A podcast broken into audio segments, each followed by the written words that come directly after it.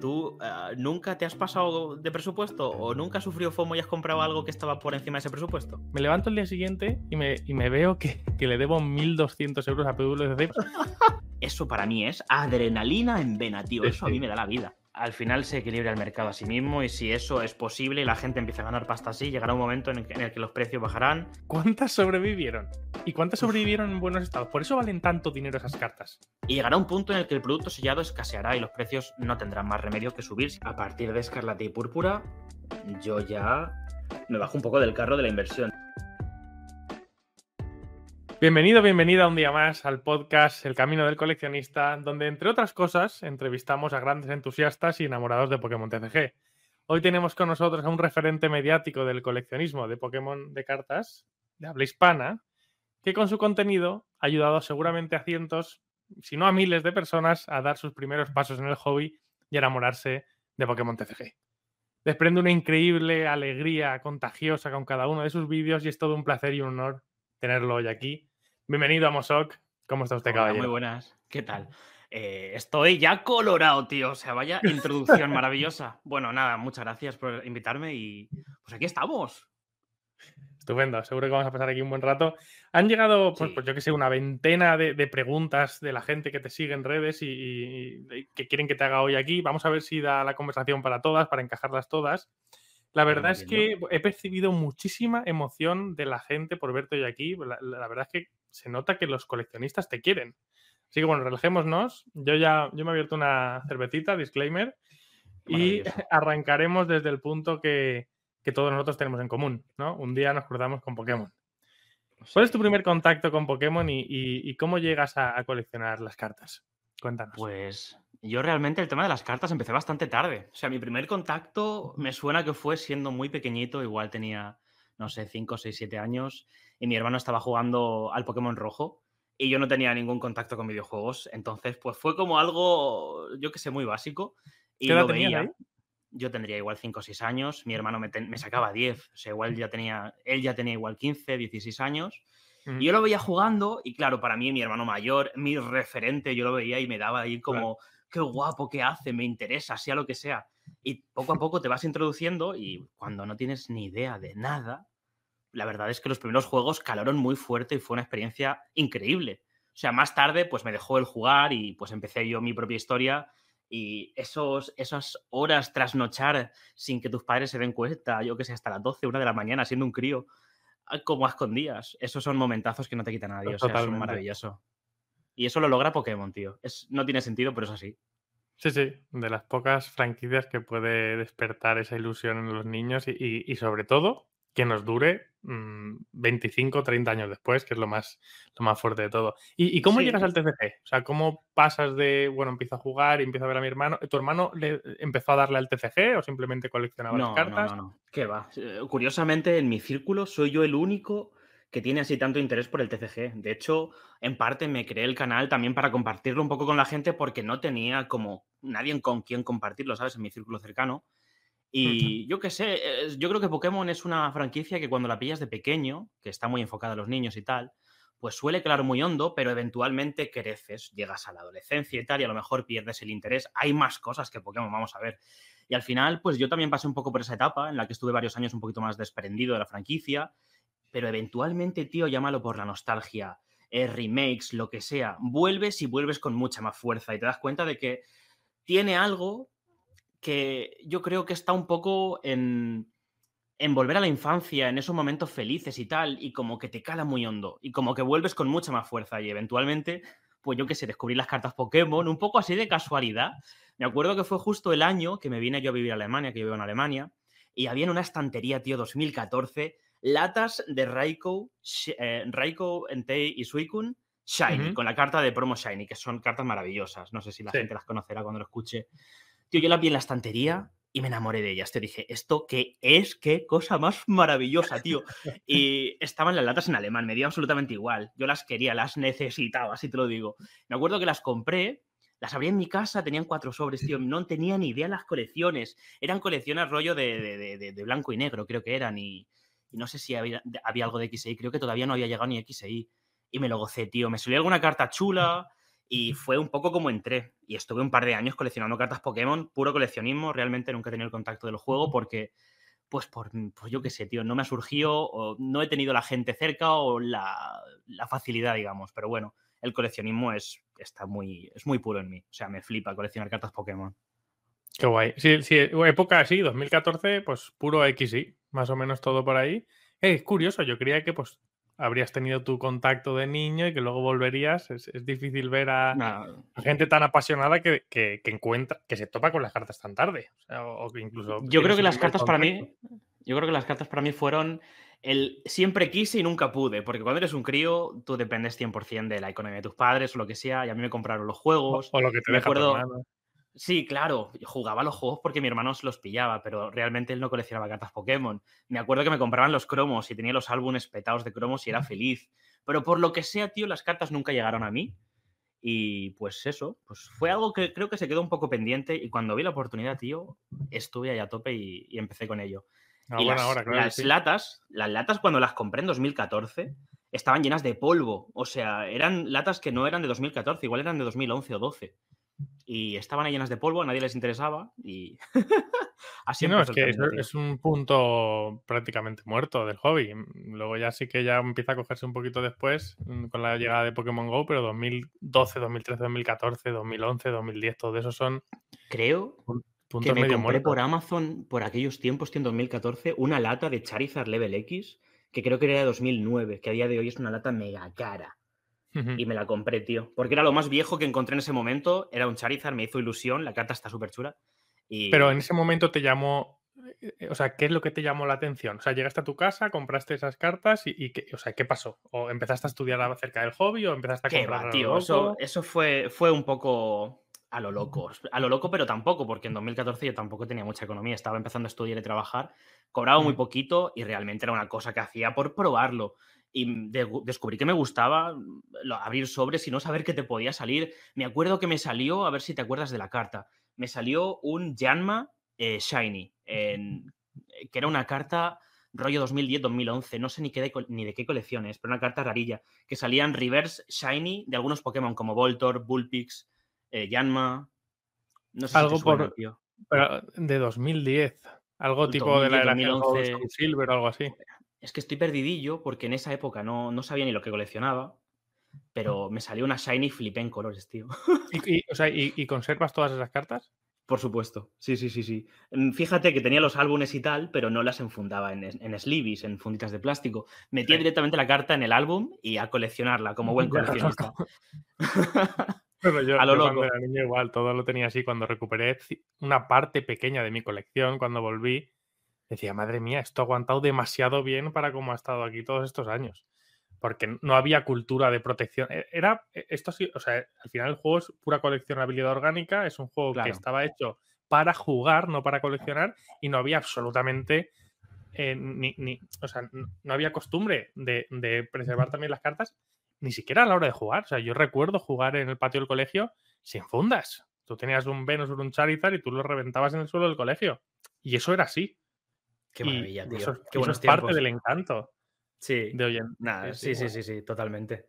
Pues, pero hay personas que tienen ese, esa, esa, personalidad un poco más coleccionista que sin saber el valor que pueda llegar a tener algo, les gusta conservarlo en un buen estado. Y era mi mm. caso, y creo que también es el tuyo. Entonces yo las cartas Que, la, que, las sacaba y tal del sobre, pues sí las toqueteaba y tal, pero las trataba bien. No, ¿sabes? Es como, guau, qué guay, tío, voy a conservarlo esto guay, ¿sabes?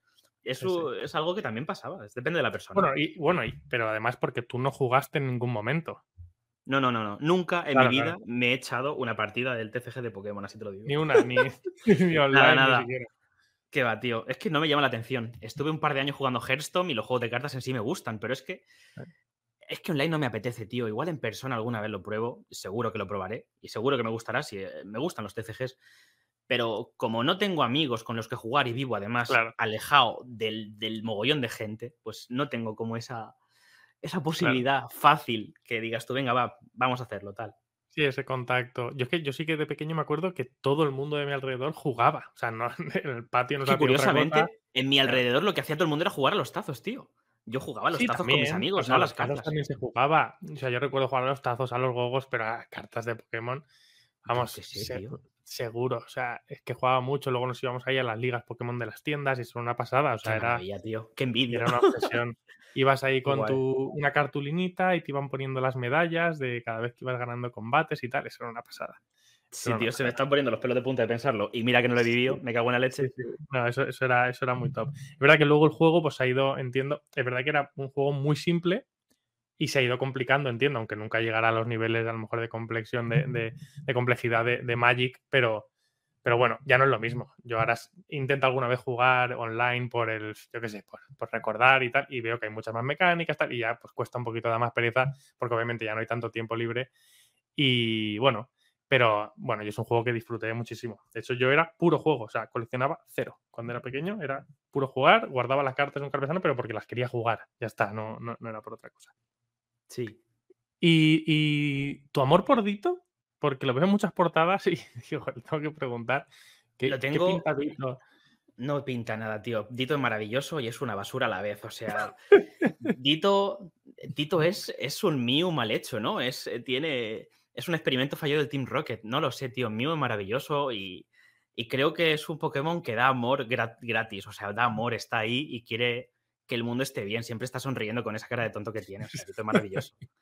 vale, pero realmente tú no tienes pues un attachment a los 150 originales, entiendo, porque claro. Sí, hombre. La, fiebre empezó en canto. Llámalo cromos, llámalo juego, llámalo anime a saco paco. O sea, el anime sí que lo ahí para adelante.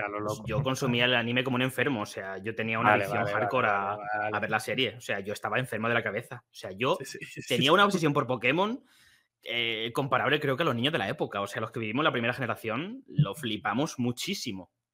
Hmm, totalmente. Era no tener amigos, irte al pueblo, lo que sea, y que hubieran niños jugando a la Game Boy, al Pokémon rojo, al Pokémon oro, a lo que sea, y tú ahí en plan de tú también, tal, no sé qué.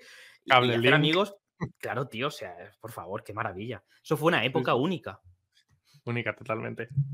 Pues eh, hay, mucha gente que lo que está preguntando es acerca de tu colección personal. O sea, con, el contenido como el tuyo, no das demasiadas pistas hacia, hacia, o sea, acerca de tu colección. Y bueno, más allá de que obviamente eres amante del, moderno y que lo vintage pues no te atrae en absoluto, que ahí es donde tú y yo creo que somos totalmente distintos. Y oye, viva la diversidad que nos permite este maravilloso y amplio hobby. Yo también tengo mucha curiosidad, o sea, ¿cómo es tu colección? Dame unos segundos porque quiero hablarte de los que son, en mi opinión, los mejores álbumes para nuestras cartas Pokémon y voy a decirte cómo conseguir los más baratos. Los carpesanos Gem Loader tienen un acabado premium increíble y cubren todas nuestras necesidades como coleccionistas. Protección total con su exterior anti-salpicaduras y su cremallera de alta calidad. Sus productos estrella son el álbum para cartas en Top Loader y el de carcasas, para tamaños PSA, BGS y equivalentes, en el que por fin podrás visualizar tus cartas graduadas pasando páginas. He conseguido un descuento para nuestra comunidad, así que si al hacer tu compra utilizas el código CROSS, C-R-O-S-S, tendrás un 15% de descuento.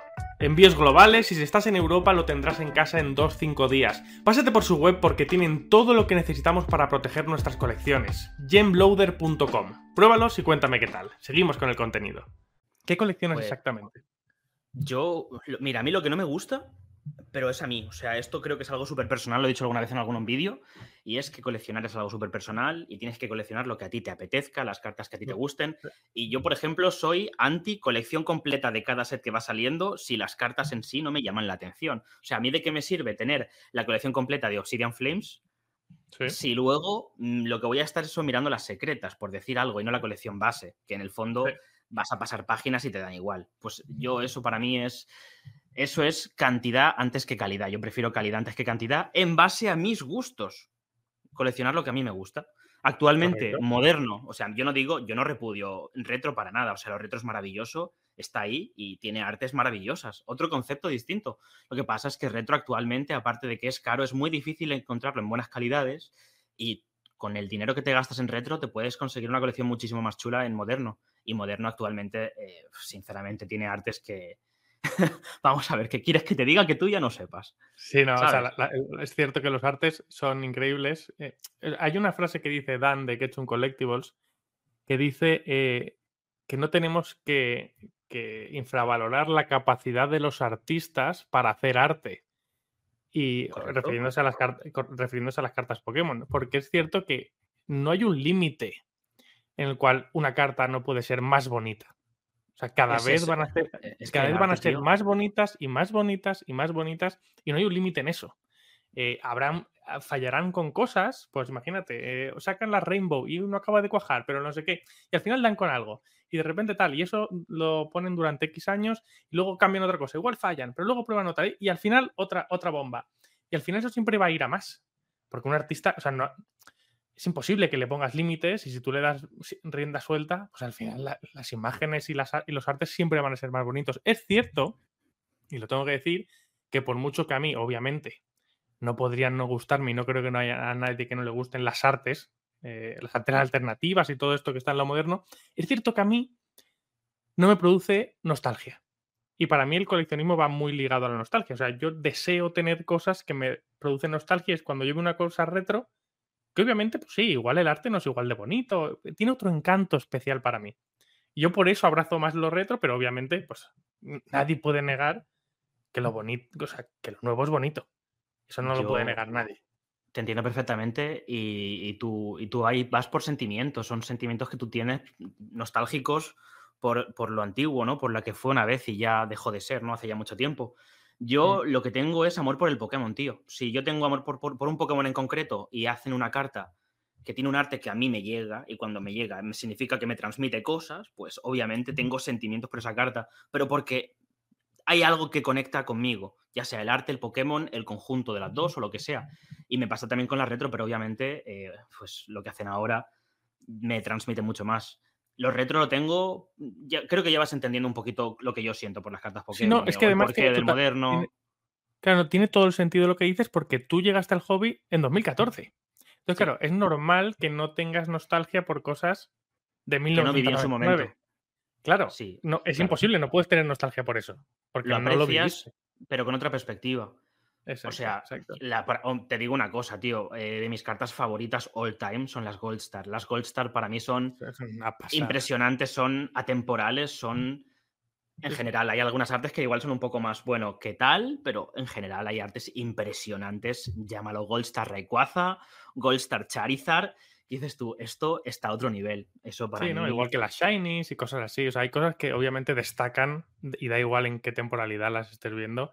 Obviamente que van, son diseños que van a perdurar siempre en lo más alto del hobby y que van a ser siempre cosas deseadas por los coleccionistas. Las Gold Star tienen un poco una mezcla de todo. Tienen artes muy buenos, salen del recuadro, son diferentes, ya tienen algo diferente y son bastante raras a día de hoy, porque cuando se hicieron en su momento no había tanta demanda como a posteriori. Entonces son, Muy raras. Entonces, claro, tienen una mezcla de, cositas que las cartas de hoy pues igual no tienen. Son especiales. Sí, sí. Ya, no solo que, eran, que son raras, es que además tienen mucha coleccionabilidad orgánica y, provienen de una época en la que no todo el mundo guardaba las cartas en perfecto estado y no todo el mundo ha conservado sus cartas. Muchas madres y padres han tirado las cartas de esa gente a la basura por eso, cuánto drama hay por ahí, ¿eh? claro, o sea, si tú si por ejemplo hay estimaciones de que las Gold Stars, por ejemplo, de Team Rocket Returns se imprimieron 21.000 de cada una en inglés, o de EX Deoxy se imprimieron 13.000, que es poquísimo. O sea, es poquísimo. copias, se sabe. 13.000 copias, correcto. Pues eso no es nada. Eso no es nada. O sea, estamos hablando Y eso entendiendo que, que, de fábrica, que luego las que se reventaron y se usaron mal y tal. Claro, se, estamos hablando, la mayoría. Imagínate, EX de Oxys, ¿vale? Que es de los sets menos impresos y las Gold Star más raras. 13.300 copias más o menos, ¿vale? Eso, 13.300 copias, además en el año, eh, yo qué sé, 2005. 2005, EX de Oxys 2005. O sea, vamos a ver, ¿cuántas sobrevivieron? ¿Y cuántas sobrevivieron en buenos estados? Por eso valen tanto dinero esas cartas. Por eso esas Gold Stars valen tantísimo dinero. Está hablando de 13.000 copias cuando a lo mejor de un Mumbreon Estaba hablando de por encima de las 100.000 unidades, mira la diferencia, pero encima todos los Mumbreons se, se, guardan en perfecto estado. Entonces, claro, dices, hostia, pues en, cuanto a escasez, madre mía, qué locura. Entonces, no solo son diseños eh, increíbles, sino que encima es que, son muy raras, muy, muy raras. La gente ni se hace la idea de lo raras que son realmente esas cartas. Hmm. Y son cartas que, eh, da igual el tiempo que pase, van a seguir siendo buscadas. Tienen, tienen historia detrás, tienen ese cúmulo de elementos que las hacen tan especiales. Sí, sí, hablando de sets, están o sea, 100% en el, pináculo del hobby. O sea, entonces, bueno, dices, dices que no eres, no eres completista, o sea, no te gusta coleccionar sets enteros, pero sí especies ¿Cuáles son las que te gustan? Eh, de Pokémon, especies.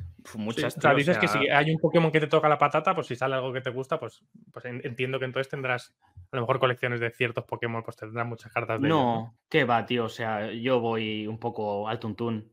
Así como quien dice. Eh, sí, me, gusta muchísimo, muchísimo Lapras, pero no tengo ni de casualidad todas las cartas de Lapras, o Mew, o Mewtwo. La primera generación en general toda, la segunda también, la tercera también, la cuarta casi que también, y a partir de la quinta empieza a flojear ya la cosa. Ahí ya es cuando la, fuerza de la potencia de Pokémon que me pegó tan fuerte de pequeño ya empieza a cojear bastante. La sexta ya, bueno, sí, le tengo cariño. Y la séptima ya es casi un chiste. la octava, bueno, algún Pokémon que igual destaque un poco, que si un Zeraora por ahí, que si tal, pero ya en general, eso es mi, gusto de Pokémon.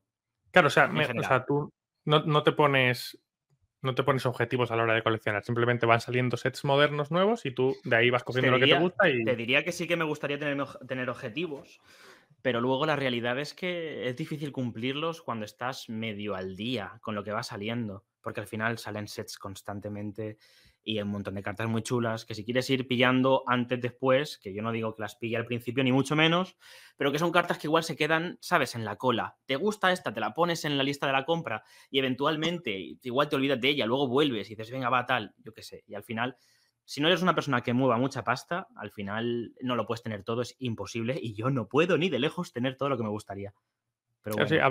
claro, eres una persona que obligatoriamente está muy al día por, lo que haces y, te fuerzas a estar al día.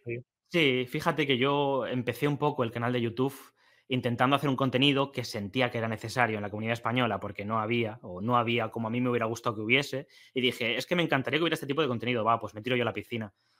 Pero luego me di cuenta de la inmensa, por, tú, piensas, la franquicia de Pokémon es gigantesca y tiene un mm. montonazo de fans por todo el mundo, pero luego el tema de las, de las cartas Pokémon, poca gente entiende eh, cómo funciona, cómo son los sets, cómo va esto, cómo se explica esto, cómo lo entiendo, las rarezas, que si no sé qué. Entonces he intentado, cuando me he dado cuenta un poco de esto, intentar que el hobby de las cartas Pokémon sea accesible.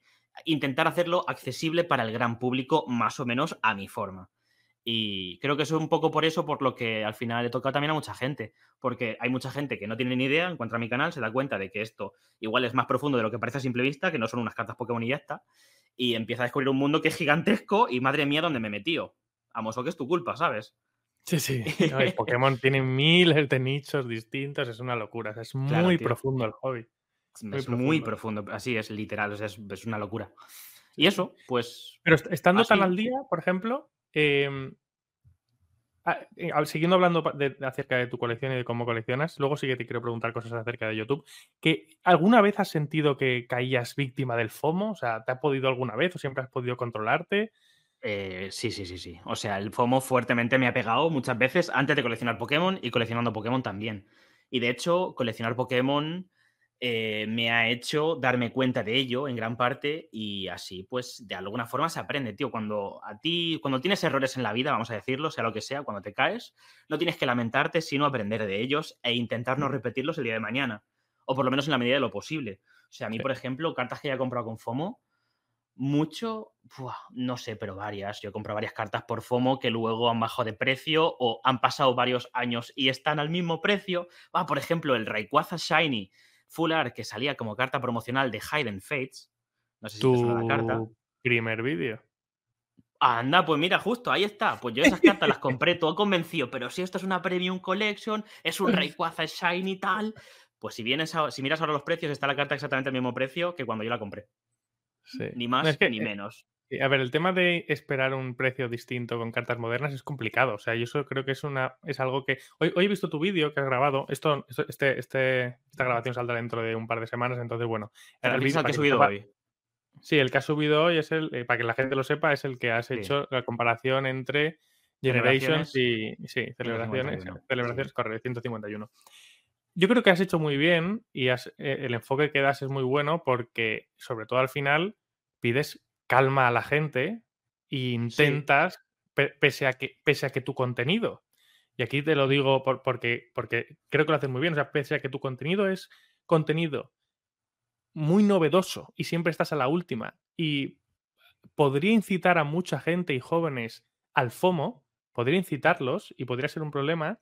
Tú pones muy bien el freno en los vídeos, hablando siempre de que, oye, esto acaba de salir, pero es que esto no es el momento de comprarlo, porque cuando acaba de salir es cuando no hay que comprarlo, porque el FOMO está afectando los precios.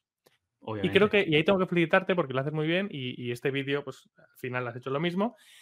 Pero, pero creo que, bueno, al final esperar, luego te, preguntaré acerca de qué, qué, opinas a lo mejor del tema de inversión y coleccionismo, porque sí que es verdad que esperar grandes aumentos de precio en cartas modernas no creo que tenga los fundamentales correctos como para subir de precio en el futuro, porque está, o sea, tú lo sabemos, está todo mega impreso, o sea, está mega ultra impreso. Estamos viviendo un momento en el cual estas ediciones de Escarlata y Púrpura, eh, los dealers, los proveedores, tienen stock absoluto todavía para que las, tiendas le quiten de las manos. Y eso hacía mm. mucho tiempo que no pasaba. Estamos viviendo un momento de, sobre, de sobreproducción inmensa. Sí. Entonces, bueno. Estoy de acuerdo, estoy de acuerdo. El cómo lidias tú con. O sea, ¿cómo lidias tú con nuevas expansiones? ¿Esperas? aprendes de los errores del FOMO que has vivido, entiendo, y, y esperas, ¿no? Sí, yo cuando sale una expansión nueva, lo que hago, fíjate, lo que hago normalmente siempre es abro una booster box de 36 sobres de la colección de turno y prácticamente todo lo que saco lo vendo. Eh, todo. Porque, porque al principio, eh, cuando una colección sale, hay pocas cartas en el mercado y obviamente los precios son un poquito más altos, porque hay gente que está desesperada por conseguir las cartas o quiere jugar con ellas, o, ¿sabes? Acaba de llegar al hobby y quiere la carta porque se cree que esto es cómo funciona o lo que sea, yo qué sé. Siempre pasa y intento así un poco eh, recuperar parte de la inversión que abrir sobres no funciona bien. Y a menos que la carta esté muy perfecta, que a día de hoy es medio imposible encontrar una carta en calidad que digas tú, madre mía, que veo un Black Label aquí. O sea, no sé si me entiendes.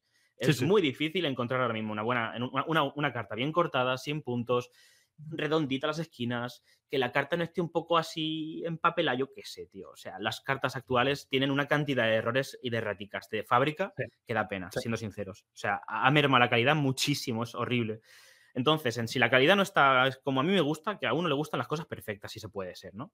Pues mm. intento vender la carta al principio. A menos que sea una carta que sí o sí quiero, o que me hace mucha ilusión tenerla y prefiero no venderla, o lo que sea y cuando crea que es eh, el momento o cuando vea que ya baja los precios a un punto en el que me sienta más cómodo, pues me la compro. Y aquí un consejo para la gente, tío. E, independientemente del precio que esté una carta, si tú te sientes cómodo comprándola al precio que sea, aceptas ese precio, no te sientes mal comprándola a ese precio, cómprala. Y si la estás comprando muy temprano y sigues en el hobby bastante tiempo, evidentemente al final te darás cuenta de que es mejor esperar un poco. Pero no te sientas mal por ello, porque tú en el momento que la compraste, pues estabas aceptándolo y te parecía bien. Y al final los precios fluctúan constantemente en este hobby. Estabas pagando un poco la ilusión de tenerla pronto y, hay que lidiar con ello y ya está. Que depende de qué carta puede valer la pena, tío. Hay gente que, ¿sabes? Sí, sí. O sea, yo, yo no sé cómo lo haces tú, pero yo, por ejemplo, voy totalmente con un presupuesto. Entonces, yo tengo un presupuesto mensual y ese dinero es el que destino al hobby. Y lo destino como un hobby. Entonces, yo no invierto. Para mí ese, para mí ese aspecto no, existe en Pokémon, como yo lo veo. Para mí es pura colección. ¿Y qué pasa? Como yo destino una parte de mis ingresos al hobby y lo destino como un hobby, o sea, igual que si me fuese en todos los fines de semana a un estadio de fútbol, no espero un retorno y lo que hago es destino ese dinero y ya está. Y como no estoy pensando en venderlo, no estoy, yo sé que compro a puntos más o menos buenos, porque además yo compro vintage, entonces, bueno, no tengo esa, parte del FOMO de las ediciones nuevas y demás, puedo ir fijándome en todos mis objetivos de colección qué es lo que ahora está mejor, porque al final mis objetivos son bastante amplios, pero puedo ir comprando en distintas partes del hobby y ya está. Y no me preocupo en si tengo que vender después. Entonces, tener un presupuesto, que es otro consejo para la gente que quiera tenerlo, es algo muy útil, de muchísima utilidad, porque te permite vivir un poco aparte del FOMO y decir, mira, yo tengo esto, me lo gasto, ya está gastado y lo aparto. Y para mí esa es la forma en la que, en la que lidio a la hora de comprar. no sé si tú funcionas con algún presupuesto o algo así. Te, pregunto yo a ti primero, ¿tú eh, nunca te has pasado de presupuesto o nunca has sufrido FOMO y has comprado algo que estaba por encima de ese presupuesto? Sí, ahí para mí hay dos preguntas. O sea, ¿me paso el presupuesto? Sí, pero yo con mi presupuesto tengo una cuenta. O sea, imagínate, el otro día eh, tenía mm, en el presupuesto, había 200 euros. Esto es un caso real, ¿vale? De hace un mes y medio. Tenía 200 euros. Y me salió la oportunidad de comprar Shining Magikarp First Edition, una pasada de, carta, ¿vale? Eh, en inglés pese a 9. Era una locura. Qué maravilla. Y digo, bueno, lo tengo que comprar. tengo 200. Entonces, ¿qué pasa? Me lo gasto, pero en esa cuenta ahora pone menos 400. Y hasta que mm. yo no llego a cero, no vuelvo a comprar nada. ¿Y si yo puedo otra oportunidad increíble? Intento, o sea, lo que hago normalmente es intentar disfrutar el hobby de otras formas hasta que recupero esa. O sea, imagínate, si, tengo, si, si lo, que, lo que hago es centrarme, quiero disfrutar del hobby, vale, pues me pongo a ordenar colecciones, me pongo a hacer contenido. O sea, para mí lo del contenido ha sido impresionante. O sea, ponerme a estudiar las cosas que me gusta que la gente aprenda con mi contenido me ocupa muchísimo tiempo. Entonces, yo ahora, desde que estoy en YouTube, puedo perfectamente estar una semana o dos sin mirar cosas que comprar, estando inmerso totalmente en el hobby. Y esa es mi vía de escape, digamos, de, los mercados. Y entonces puedo estar. Ahora, ¿qué pasa? Luego, siguiente punto, otro caso real, pasa dos semanas. Eh, estoy en menos 80. Todavía, no he recuperado. ¿Y qué hago? Entro, digo, vale, ya está, esta semana me recupero. y entonces esa semana entro en las subastas de PWCC. Uf, le tiro, le tiro a tres, a tres Masaki promos, mis promos favoritas, les tiro a las tres 100 euros por debajo de mercado a cada una y 150 a la Lakazam. O sea, precios de locos. Yo la puse por poner. Y compro un montón de cartas de, de Level X, de CGC 6 y, y, Beckett 6 y PSA 6 y 7, porque esas son cartas perfectas para Binder. Ahora están mucho más baratas y luego lo que hago las rompo y las meto en el Binder, ¿vale? Había un total de 1.600 euros y yo digo, yo no me voy a llevar las más aquí. Me levanto el día siguiente y me, y me veo que, que, le debo 1.200 euros a PWC porque me he llevado las tres más aquí promos. Golem, eh, o sea, es una pasada. Golem, Alakazam y Machamp. Y claro, digo, claro, estaba triste porque de repente tengo menos 1.200 euros, pero a la vez muy contento porque digo, vamos a ver, me he llevado, ya tengo de repente 3 de 5 Masakis, que son cosas que están muy encima de mis objetivos, muy, muy prioritarios, y me las he llevado por 350 euros menos que su precio de mercado. Entonces, claro, pero ¿qué pasa? Automáticamente mi presupuesto baja menos 1200. Menos 80, ¿qué tal? Pues menos 1280. Y he estado pues tres semanitas, un mes ahí recuperando, tal, tal, tal. Y ahora estoy otra vez pues en menos no sé qué. Pero bueno, ahora sí que estoy un poquito tal. Lo que intento hacer después cuando estoy en negativo es, por si una, imagínate, una semana recupero 200, por decir algo, bueno, pues si me gasto 50 no pasa nada. Recupero esa semana 150. Y así. Pero hasta que no recupero a cero, intento no gastar. O sea, eh, creo que es importante una vez tú te marcas tus objetivos y tal, ser, ser pues, contigo mismo, respetar lo que tú mismo te estás marcando y respetar eso. ¿no?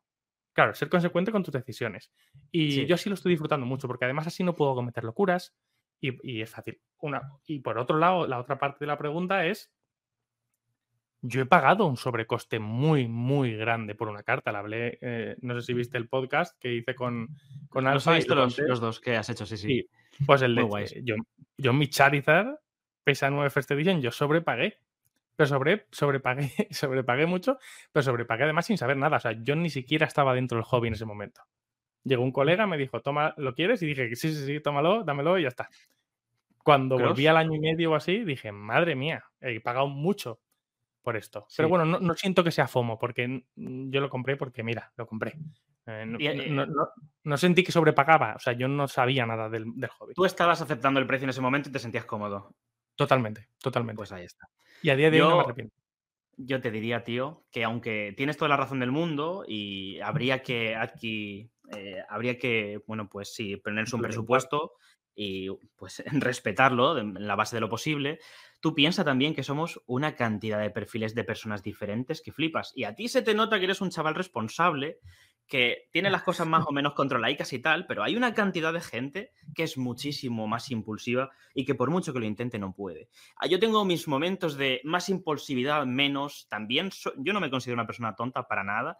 estoy avispaico y tal, y cuando veo oportunidades me cuesta no mirar a esa oportunidad y mirar por otro lado. Entonces, si veo que llega de repente un reprint de algún producto y los precios bajan y digo, esto es ahora interesante, no me viene bien, pues igual no me viene bien, tío, pero igual se me va un poco la olla y compro algo de más. O sea, yo funciono un poco por, es una buena, es un buen momento y ahí el impulso va para adelante. Por eso, por ejemplo, he comprado la caja japonesa, porque en el fondo, tío, he aceptado el precio siendo tan, un producto tan caro, pero para mí me ha valido la pena, tío. Ha dolido, pero es un producto espectacular y me lo he gozado de una forma que no te pueden imaginar. O sea, increíble. De hecho, yo estoy valorando ese Bulbasur brillante. Qué bonito así tal. Qué cosa más bonita. llevarlo al evento de Alemania, porque va Arita a firmar y es, es, una de sus cartas. Y en ese Bulbasur quedaría perfecto un sketch de Arita, que, que es uno de los candidatos que tengo para comprar para llevármelo al evento y decir, este, por favor. Por cierto, no sé si lo sabías, lo quiero comentar en algún vídeo próximamente, pero la caja japonesa tendrá un reprint en verano del año que viene, 100% confirmado. Que hace ah. poquito volvieron a abrir reservas en el Pokémon Center Japón y ya se acabaron, fue a final de octubre, me di cuenta tarde, tío, si no lo hubiera hecho para vídeo y lo hubiera avisado. Entonces, hasta, hasta verano del año que viene no las empezaron a repartir y llegará más esto. Yo creía que iba a ser un producto mucho más escaso de lo que, de lo que está siendo. O sea, si tú te pones a ver en Car Market todas las reservas que hay que puedes hacer de, de preventa y tal. Yo me refiero a la, japonesa. La otra no lo sé. La otra no me interesa tanto. Pero hay muchísimo stock de la otra también. O sea. estoy ¿La japonesa quieres decir? No, no. De la, de la japonesa. De la internacional, de la, occidental. De la internacional. sí. sí. Hay un montón. O sea, yo, creía que iba a ser algo que imprimiese, poniéndole un precio más alto, pero imprimiéndola pues un poquito menos. Pero no, o sea, están apretando el acelerador y dicen, esto se va a vender igual y vamos para arriba. No sé, no sé. O sea, es un producto extremadamente caro. No creo que mucha gente se lo termine comprando porque es que esos precios, tío, ya es, es difícil, tío. Es un precio de entrada muy caro, ¿eh? Es que yo, ya lo sé, pero yo creo que es un producto perfecto para el scalper y el especulador y tal. O sea, yo creo que eso la gente va a comprarlos, va a mandar todas las cartas a gradear a PSA y todas esas cartas estarán en el mercado de forma individual pronto, muy pronto. Y la gente que más va a comprar ese producto es la gente que va a dedicarse a hacer eso. Vender a los charitas a 100 euros y, y, a rentar la caja. Y, y, al final, si sacas un margen de un 20, un 30%, pues oye, la gente está para eso al final se equilibra el mercado a sí mismo y si eso es posible y la gente empieza a ganar pasta así, llegará un momento en el, que, los precios bajarán y yo qué sé, pues lo que dure, durará. Sí, sí. Pero bueno, así, van, las jugadas en el hobby. O sea, esos constantemente están haciendo ese tipo de jugadas la gente hasta que obviamente deja de ser rentable porque si es muy obvia, pues la gente no deja de hacerla y se nivela todo.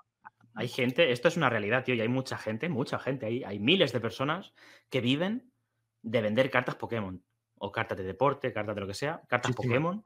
Y muchísima gente es compra y venta, compra, gradea, vende y ven y vive literalmente de eso y vive muy bien. Hay mucha gente que tiene muy buen negocio montado. Sí, sí, hay que saber cómo, hay que, hay que entenderlo el mercado muy bien, hay que tener presupuesto, pero hay gente que vive de esto, tío. sí, sí. Totalmente. ¿Y sellado? Aparte de lo que tiene siempre la vitrina? O sea, ¿te gusta coleccionar sellado o más cartas sueltas? Sí, a, mí me encanta. Mira, cuando yo entré al hobby otra vez, o sea, cuando mm, e, estuve coleccionando a partir de 2014 y estuve como dos años, bueno, no intenso, pero de vez en cuando me compraba mis cosillas porque era, era caro y no tenía mucho presupuesto. Dejé el hobby cuando salió Evoluciones, tío. Salió Generaciones, me compré un par de productos de Generaciones, Generations. Y dejé el hobby porque me estaba gastando mucha pasta y eran como, tío, o sea, sensatez, ¿qué estás haciendo con tu vida? Sostenible. Y cuando pasó lo de Logan Paul, lo del Rubius, que abrieron la caja tal, como que lo vi, me reactivé, vi mi colección, me entró todo el hype y me metí de lleno otra vez sin, o sea, yo pienso que solamente había coleccionado por coleccionar y que no tenía ni idea, ni base, ni información, ni nada. Y ahora me metí y empecé a estudiarlo de una forma mega agresiva porque yo soy una persona un poco de extremos. Cuando me da por algo, tío, igual necesito estar 27 horas al día eh, entendiéndolo, eh, buscando eso me pasa a mí también. Y, soy así. igual el día de mañana me aburro y me da por estudiar otra cosa y me pongo como un enfermo a estudiar otra cosa. Entonces, entonces me dio por, por las cartas Pokémon, por entenderlas, porque al final también si vas a meter tu pasta, pues te interesa entender lo que estás haciendo y esas cosillas, ¿no? Hmm. Y, pues eso, me reactivé, me gasté igual unos 300, 350 pavos, que ahora me siento tonto del culo, en sobres de Vivid Voltage, buscando un Pikachu Rainbow que nunca conseguí. No sé en qué estaba pensando. Obviamente era bastante ignorante en ese momento, que tampoco pasa nada, pues es lo normal. No pasa nada, así se aprende. Lo que te has dicho, hay que aprender de los errores. Y yo creo que me dolió tanto, me creó tanto trauma, tío, que aún me dura, aún tengo pesadillas con esos sobres, tío. que el producto sellado nunca más me dolió verlo sellado. Y yo actualmente el producto sellado lo aprecio como una era, tío, como un producto como, como en lo que representa. Representa una colección, representa un momento histórico, representa un momento en tu vida también, porque cuando salió esa colección, ¿qué estabas haciendo tú en tu vida? ¿Sabes? Esto también puede llegar a dar nostalgia. Y, y para mí es algo muy bonito.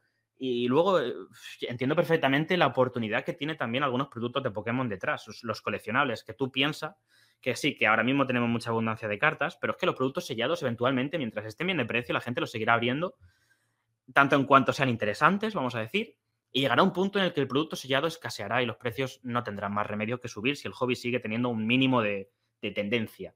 Entonces, yo no digo de ser ricos, ni mucho menos, ni de ganar 2.000, 3.000, 4.000 euros por cada colección que esté saliendo ahora, una caja sellada dentro de 10 años, pero sí que hay oportunidad. ¿Cuánta? No lo sé. Es interesante, lo veremos todos juntos dentro de unos cuantos años, pero sí que hay oportunidad.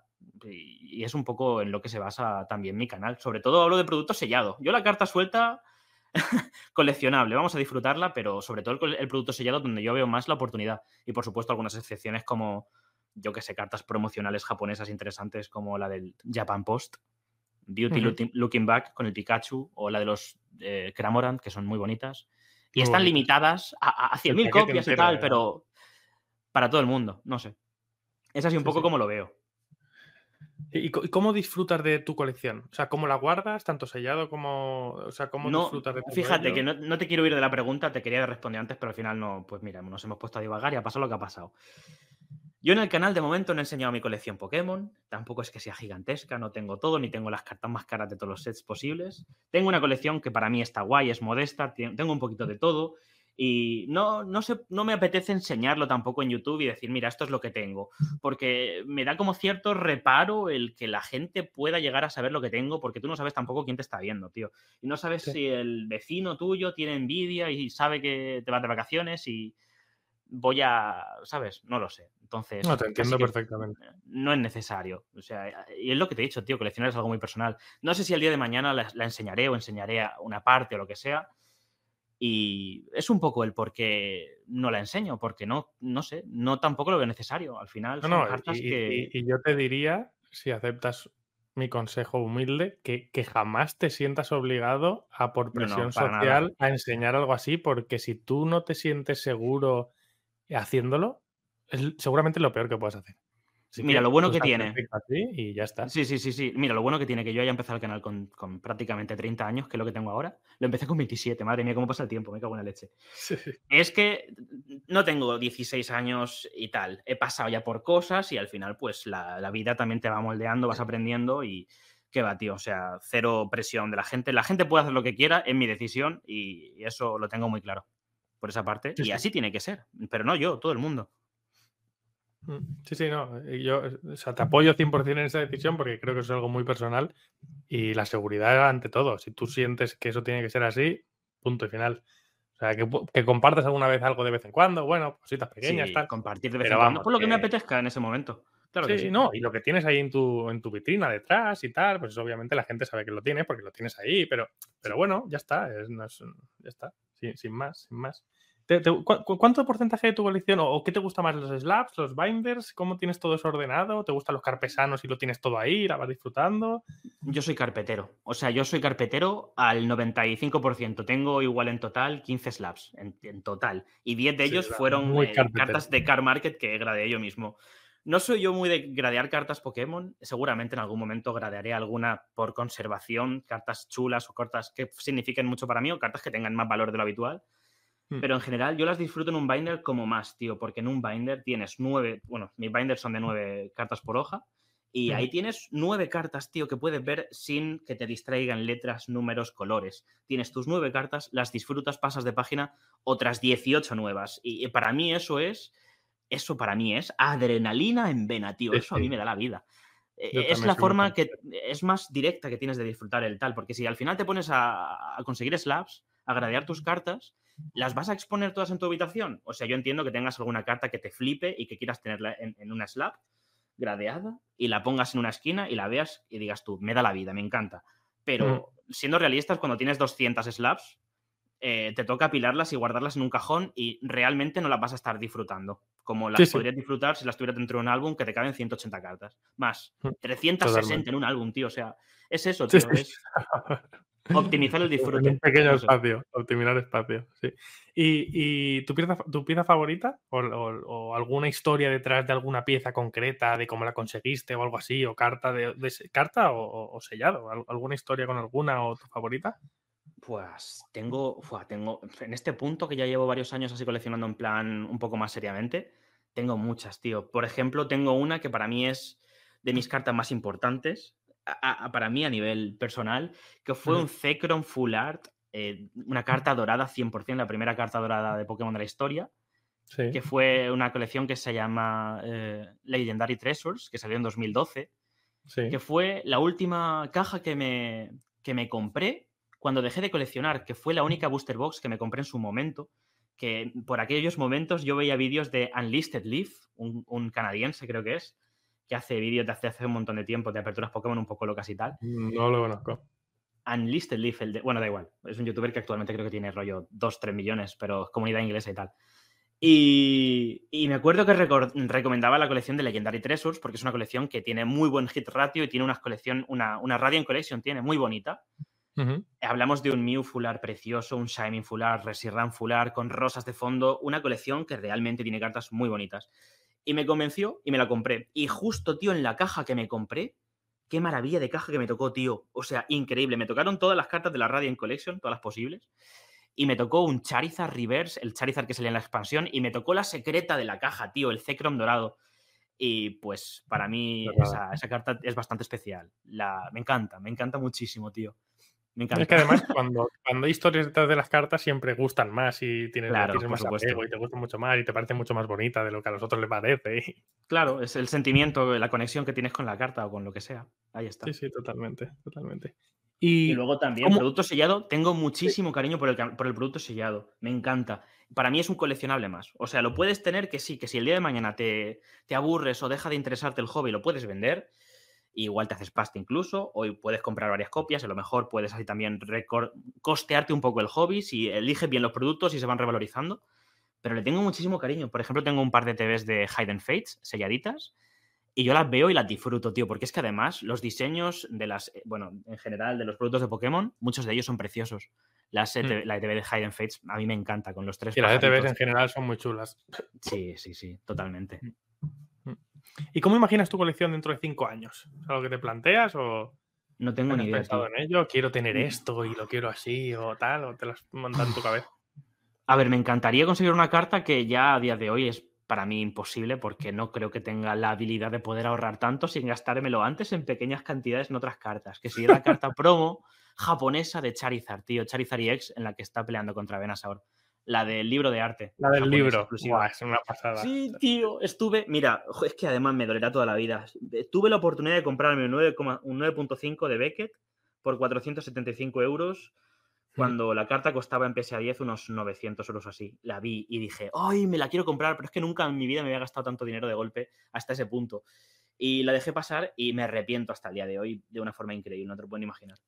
Esa carta es muy top. De hecho, eso, el, eso el librito ese se vendía porque creo que eran 18 o 19 dólares o algo así, ¿eh? No lo sé, tío, pero jolín, me acuerdo, me acuerdo porque vi un vídeo de las chicas de todo TCG, que son clásicas totales de YouTube, cartas Pokémon y tal, y creo que vi en un vídeo suyo que la consiguieron y la compraron por 30 euros la carta de Charizard por eBay en aquel momento y decían, madre mía, qué cara que es tal, no sé qué, y yo, ahora cuesta mil, tío. Sí, sí, pero algo así. en la, esa, revista creo que valía 19 o 20 euros, algo así. y dentro iba el eso. Y, hoy en día, ahora mismo, con las dos cosas selladas también valen mucho más que obviamente la carta suelta. O sea, el que guardó encima la revistita, pero eso es coleccionabilidad orgánica pura. O sea, eso son cosas del hobby Que bueno, pues sí. Muchos habrán dicho, uy, si yo la pude haber tenido, o oh, yo la compré y la vendí por 50 euros. Y, es que además es preciosa, o sea, es. Es preciosa, tío. Sí, sí. Mira, hay una carta que me encanta que no tengo y que seguramente en algún punto me la compraré, que es el Mew del Coro Coro, el Mew Shiny. Es una carta que me encanta. Muy bonita. Me encanta. Dios, me encanta, me flipa esa carta. Pero no me tira la piscina todavía. No, que va, tío, menos de 200 pavos en, Nearmin, creo que se puede conseguir. No, no, es que es uno de los mejores artes. Bueno, es que claro, decir hoy en día mejores artes, pero sí, o sea, es que es una. Eh, Es algo totalmente eh, subjetivo, es a ti. Es, es, tu, es lo que tú entiendes o lo que te transmite a ti al final. Puedes y, encima, y, encima, eres fan de Mew y tal, pues todavía más. Sí, sí, sí, sí, me flipa Mew. Mew es maravilloso. Mm. Eh, pues ahora si quieres podemos hablar un poco de tu canal de YouTube y porque, o sea, llevas ya tres años, ya lo has dicho antes, empezaste con 27 y ahora vas a cumplir los 30. La verdad es que quiero felicitarte porque el crecimiento ha sido bastante rápido y tu evolución ha sido increíble. De hecho, quien tenga curiosidad, le recomiendo que vaya a ver a tu canal los uno, dos, tres primeros vídeos. Sí, va a flipar el, cambio. Sí, sí, sí, sí. sí, Porque no tienen desperdicio. O sea, hace a uno ser consciente de la evolución que ha sido teniendo, cómo ha sido mejorando en todos los aspectos y como al mismo tiempo que crecía el canal. O sea, habéis sido en paralelo, así que enhorabuena. Y, o sea, ¿qué te motivó a arrancar? O sea, te arrancó, o sea, aparte de lo de mm, no tengo a nadie por aquí, quiero compartir. Eh, y bueno, quiero. has, nombrado eso y también has nombrado lo de que, bueno, que, sentías que, hacía falta algo de contenido concreto que, y dijiste, pues lo hago yo. Sí. ¿Algo más por lo que arrancaste? ¿cuál fue el impulso final? Por mí mismo. Si quería estar entendiendo el mundo constantemente de Pokémon y tal, era yo también el que tenía que ponerme de alguna forma la obligación, entre comillas, de estar constantemente investigando. Entonces, también fue un poco por ahí, para que, porque me conozco, tío, lo que te he dicho antes, cuando me da por algo, le puedo meter mucha caña mucho tiempo y ser muy extremista, que igual es hasta malo, pero eh, no soy tan consecuente. A veces empiezo con algo y a los tres meses lo dejo. Y dije, pues una forma de medio obligarme es intentar hacer contenido de YouTube. Y es increíble, tío, no me lo creo realmente. Si me lo dices hace tres años, no, no me hubiera creído nunca que hubiera llegado donde estoy y que hubiera sido constante. Pero aquí estoy y creo que ha sido una, de, las fórmulas, en mi caso, de, poder seguir con, continuar, digamos, y seguir para adelante. También le he metido, me, he comido un montón de horas de YouTube, de cómo funciona YouTube, qué tienes que hacer, consejitos y de aquí y de allá. Y al final, pues un poco vas aprendiendo también la fórmula. La fórmula, ¿qué es la fórmula? No hay una fórmula. YouTube es una, mira. Pero eso, tío, pues te vas adaptando, vas creciendo, vas, vas viendo una evolución, la gente va contactando contigo, te das cuenta de que estás ayudando a la gente, de que conectas con la gente y al final pues se va formando ahí una comunidad o como sea que te motiva a seguir y es maravilloso, tío. La verdad es que estoy súper agradecido pues con cómo está el canal actualmente y pues con todo en general del crecimiento, también crecimiento como mi persona, tío. Yo también he crecido con el canal me he adaptado, ya te digo, y en general, pues un poco eso. Es quien la sigue, la persigue, tío. Si tú a algo le metes trabajo, algo tiene que pasar. Ahora, si tú lo haces un poco sin desgana o tal, o te da más igual, pues, pues igual no pasa lo que te esperas que pase. Igual falta ahí un poco de emoción, un poco de, ¿sabes?, de corazón. Totalmente. Yo también soy obsesivo, compulsivo como tú, de me gusta esto y le meto 50 millones de horas y tal. Y es verdad que, eh, aunque es cierto que hay veces que lo mismo, es que me ha recordado mucho a cómo soy yo, porque yo también hay veces que puedo cambiar de una cosa a otra y han pasado tres meses o dos meses. Pero es verdad que el canal de YouTube también te ancla un poco y te hace asentarte en esa obsesión, porque al final tienes algo que dar, tienes algo que dar y es, y, bueno, al final hay otra contraparte y no estás tú solo en esto. Sí, ahí está. Es, eh, es eso que te digo, que estás un poco obligado, pero obligado por ti mismo a seguir unos parámetros que también te dan un poco de estabilidad lo cual está bien. Mm, totalmente. ¿Y qué esperas del canal? ¿Te has marcado algún objetivo con respecto a él? O? Pues no, realmente, qué decirte, molaría llegar a los 100.000 y conseguir la placa, pero eh, sigue estando, sigue estando bastante lejos, no lo sé, la verdad es que actualmente me lo tomo 100% como un hobby, el cual intento hacerlo lo mejor posible, le meto mucho trabajo, le meto, le meto mucho tiempo y mucha energía y, sí, estoy contento, pero me lo tomo con un hobby, porque si me lo tomara como otra cosa, igual no estaría tan contento. Y no es el motivo por el que empecé el canal. Y no sé, pues es eso, ¿no? Eh, actualmente es un hobby. Si el día de mañana evolucionara en otra cosa, lo vería en su momento, pero actualmente, mm, aparte de que no me apetece, eh, tampoco lo veo que sea algo a corto plazo realista. Entonces, de momento, estoy muy tranquilo, muy bien, intento disfrutarlo como un hobby, que al final un hobby es algo que tú haces por, pasión, por gusto, porque tú quieres, porque tú disfrutas. Y, por ejemplo, una cosa que sí que me gustaría hacer el año que viene, a ver si lo voy haciendo ya, es empezar a hacer directos, tío. Pero no tengo un ordenador actualmente que sea decente para ello. Y me gustaría el año que viene a ver si ahorro un poco, que pues, hola, es difícil, comprándote caja japonesa de 500 pavos, pues no sé. Pero sí, me gustaría pillarme un ordenador eh, un poco más decente y empezar a hacer de vez en cuando algunos streaming, simplemente por conectar más con el público. Sí, bueno, sí, claro, los, directos son, son algo diferente. Sí que estás ahí con la comunidad, interactúas directamente. Sí, me apetece, la verdad es que creo que podrían salir cosas guays y no sé, me apetece. Seguro, seguro que sí, seguro que sí. Pues, y, con respecto al contenido, pues, o sea, al final, como todo youtuber, al principio vas probando qué tipo de contenido es el que da mejor resultado o más gusta a tu audiencia.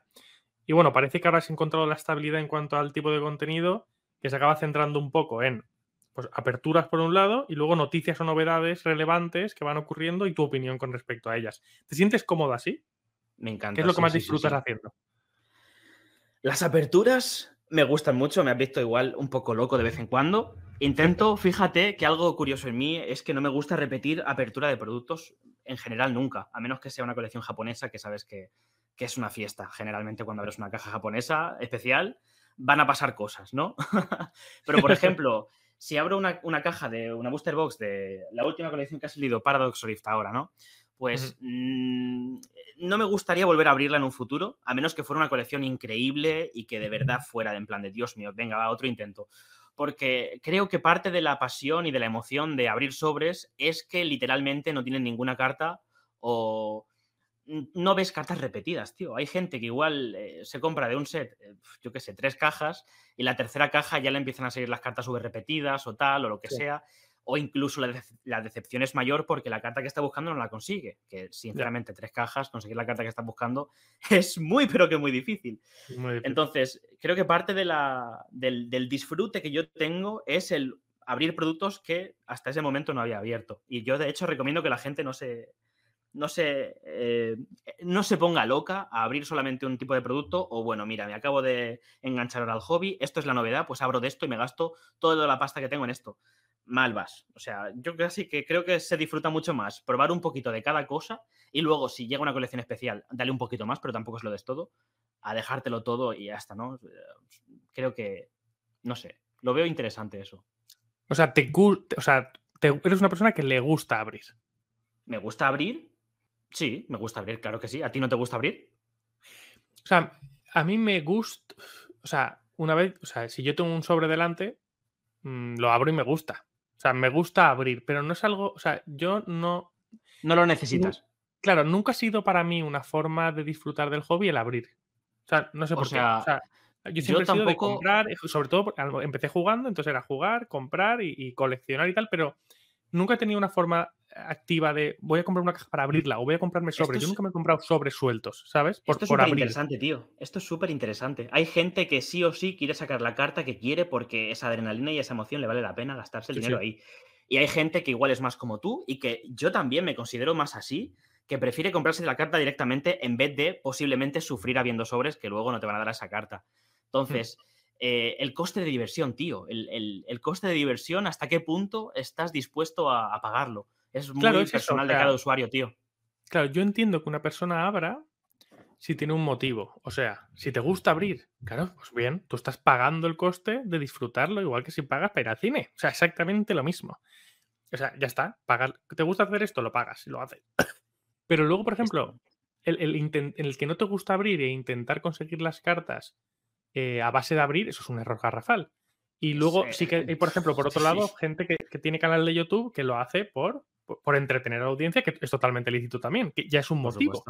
Pero el, que, el, abrir por abrir, sin, no sé, o sea, para mí tiene que haber una razón por, la que lo estés haciendo. Y hay gente que lo hace porque o es la única forma o, yo qué sé, o por ludopatía. O sea, hay problemas que tiene, hay gente que tiene problemas de ludopatía con los sobres. Eso es una realidad. es un problema. Sí, por supuesto que sí. Nada, es un problema. Cuando deja de ser algo que tú, que tú tienes conciencia de ello, que tú eres plenamente consciente y eres tú el que elige abrirlo porque tú quieres y no porque lo necesitas, aquí hay un cambio de energías que es muy chungo. Cuando realmente tienes la necesidad, ahí tienes un problema. Eh, míratelo, porque igual, igual hay algo que no está como tendría que estar. Por supuesto Totalmente. Pero no, sí, no es distinto a, la lotería y cosas así. Yo prefiero 100% comprarme la carta suelta directamente. Con el mm. tema del canal abro mucho más de lo que abriría si no lo tuviera. Y si no tuviera canal, actualmente abriría, sí, pero mucho menos de lo que abro. Igual alguna caja especial de vez en cuando o alguna colección especial simplemente, pues yo qué sé, venga, una ETB de 151, a ver si cae la lotería y de paso pues son cartas chulas y tal. Pero si no tuviera el canal abriría bastante menos, 100%. Mm. Yo es que yo prefiero comprarme la carta suelta y no sufrir. Es que realmente es, es optimizar tu dinero, generalmente. y a la larga siempre. A la larga es siempre optimizar tu dinero.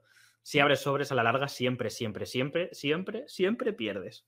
Sí, sí. La banca siempre gana. es que al final es lo mismo que el casino, sí, es lo mismo. Tú piensas, tío, si es que una ETB te gastas 40 pavos o 50 o 55 si vas a la tienda y tiene dentro 8 o 9 sobres. ¿Qué consigues? Eh, una V, una V y una fular que cuesta igual 5 euros o 7 euros. Es, que es tan difícil que salga bien abrir sobres que en frío realmente es muy mala idea abrir sobres para conseguir algo. Es o mm. porque, bueno, voy a probar suerte o porque me apetece y me lo paso bien abriendo sobres. Otra cosa es, no sé. Y, y, tu audiencia, ¿qué es lo que, o sea, qué es lo que más está funcionando? ¿Qué es lo que más le está gustando a la gente que te ve? O sea, ¿es más las aperturas o nota que es más la opinión, las noticias? Siento, no, no sé hasta qué punto, pero siento que YouTube es muy restringente y muy impulsor dependiendo de lo que de cómo interactúa el público contigo. Y yo he tocado un poquito de todo y al final si tú, yo por ejemplo ahora mismo, como tú has dicho antes, tengo un tipo de contenido que ya más o menos lo he enraigado y que más o menos la gente ya sabe lo que esperar de mí.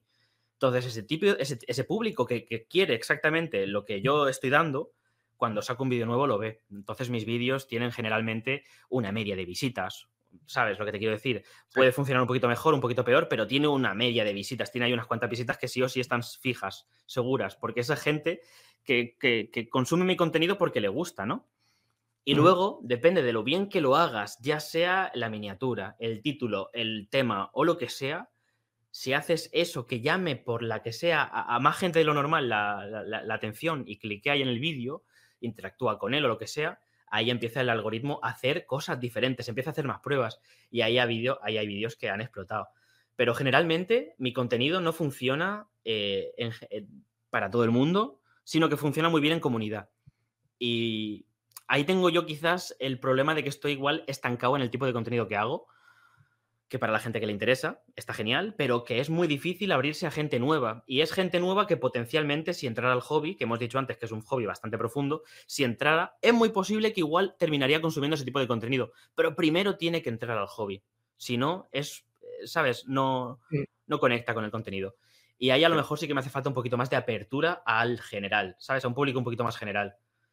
Pero, bueno, pero bueno yo creo que al final las aperturas de producto son las que YouTube saca el algoritmo fuera de tu audiencia que capta, que capta eh, más suscriptores que al final llegan y se suscriben porque ven tu página principal y dicen, ah, bueno, y este contenido me gusta. Y entonces se quedan, y entonces te conocen, y entonces empiezan a interactuar. Al final, y si haces uno y luego dos de lo otro, uno, dos de lo otro, al final estás trayendo y afianzando y, dándole a la gente también lo que quiere un poco. O sea, yo creo que la estrategia que estás llevando es bastante buena y oye, se está demostrando, o sea, el crecimiento es bueno, hace nada hiciste los 20.000, estarás ya por 22 o 23, vas, muy bien.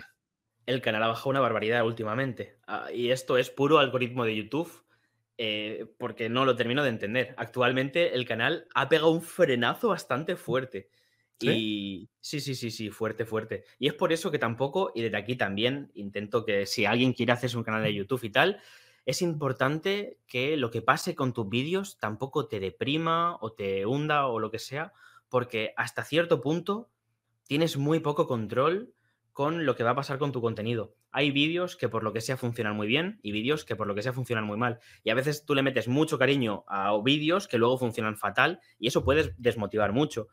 Pero es que es muy difícil tocar justo la clave correcta, tío. Es muy difícil. O tienes que hacer mm. una mezcla de, que si shorts, contenido interesante. Tú piensa también que el contenido que hago es igual un poco más nicho, porque no mucha gente lo hace y no mucha gente lo conoce. Pero aperturas Pokémon, tío, ¿tú sabes la cantidad de cientos de canales que hay que hacen aperturas Pokémon? Miles, miles. Eh, y ya no te digo, o sea, en español también, o sea, en Comunidad de España. Y hay canales muy top actualmente, creo que todos los conocemos, que hacen aperturas que nadie con un bolsillo normal puede, puede competir con ello.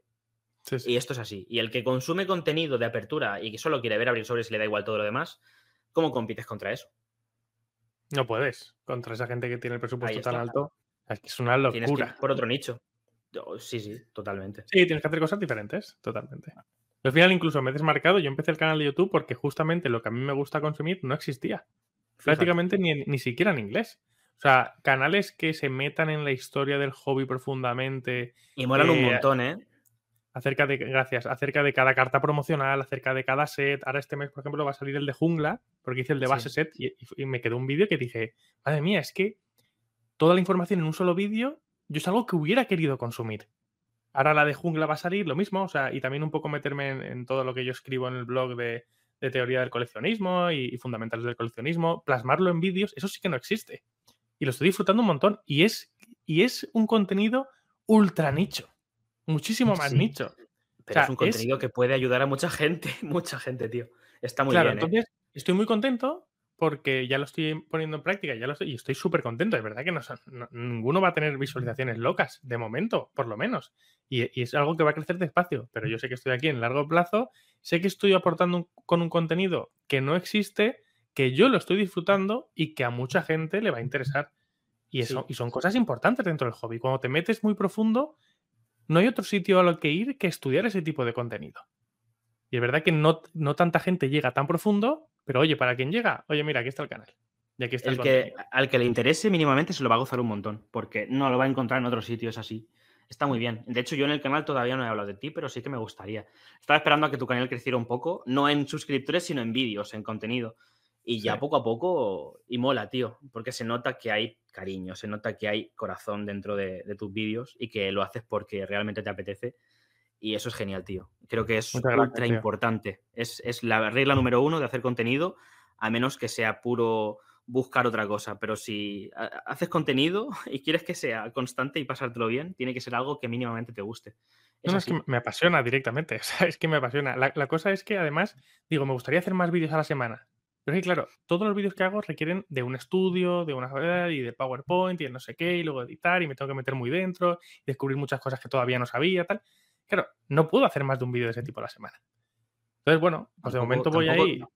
Yo el canal a veces, eh, eh, para intentar tener, ya sabes, eso que he dicho antes, te, te obligas a ti mismo a subir regularmente contenido, lo que sea. Mm.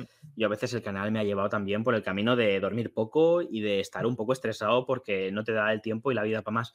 Y tampoco es el, ahí no hay equilibrio, tío. Hay que encontrar un equilibrio por tu salud, porque a corto plazo puedes hacerlo, pero eventualmente desgasta muchísimo, tío.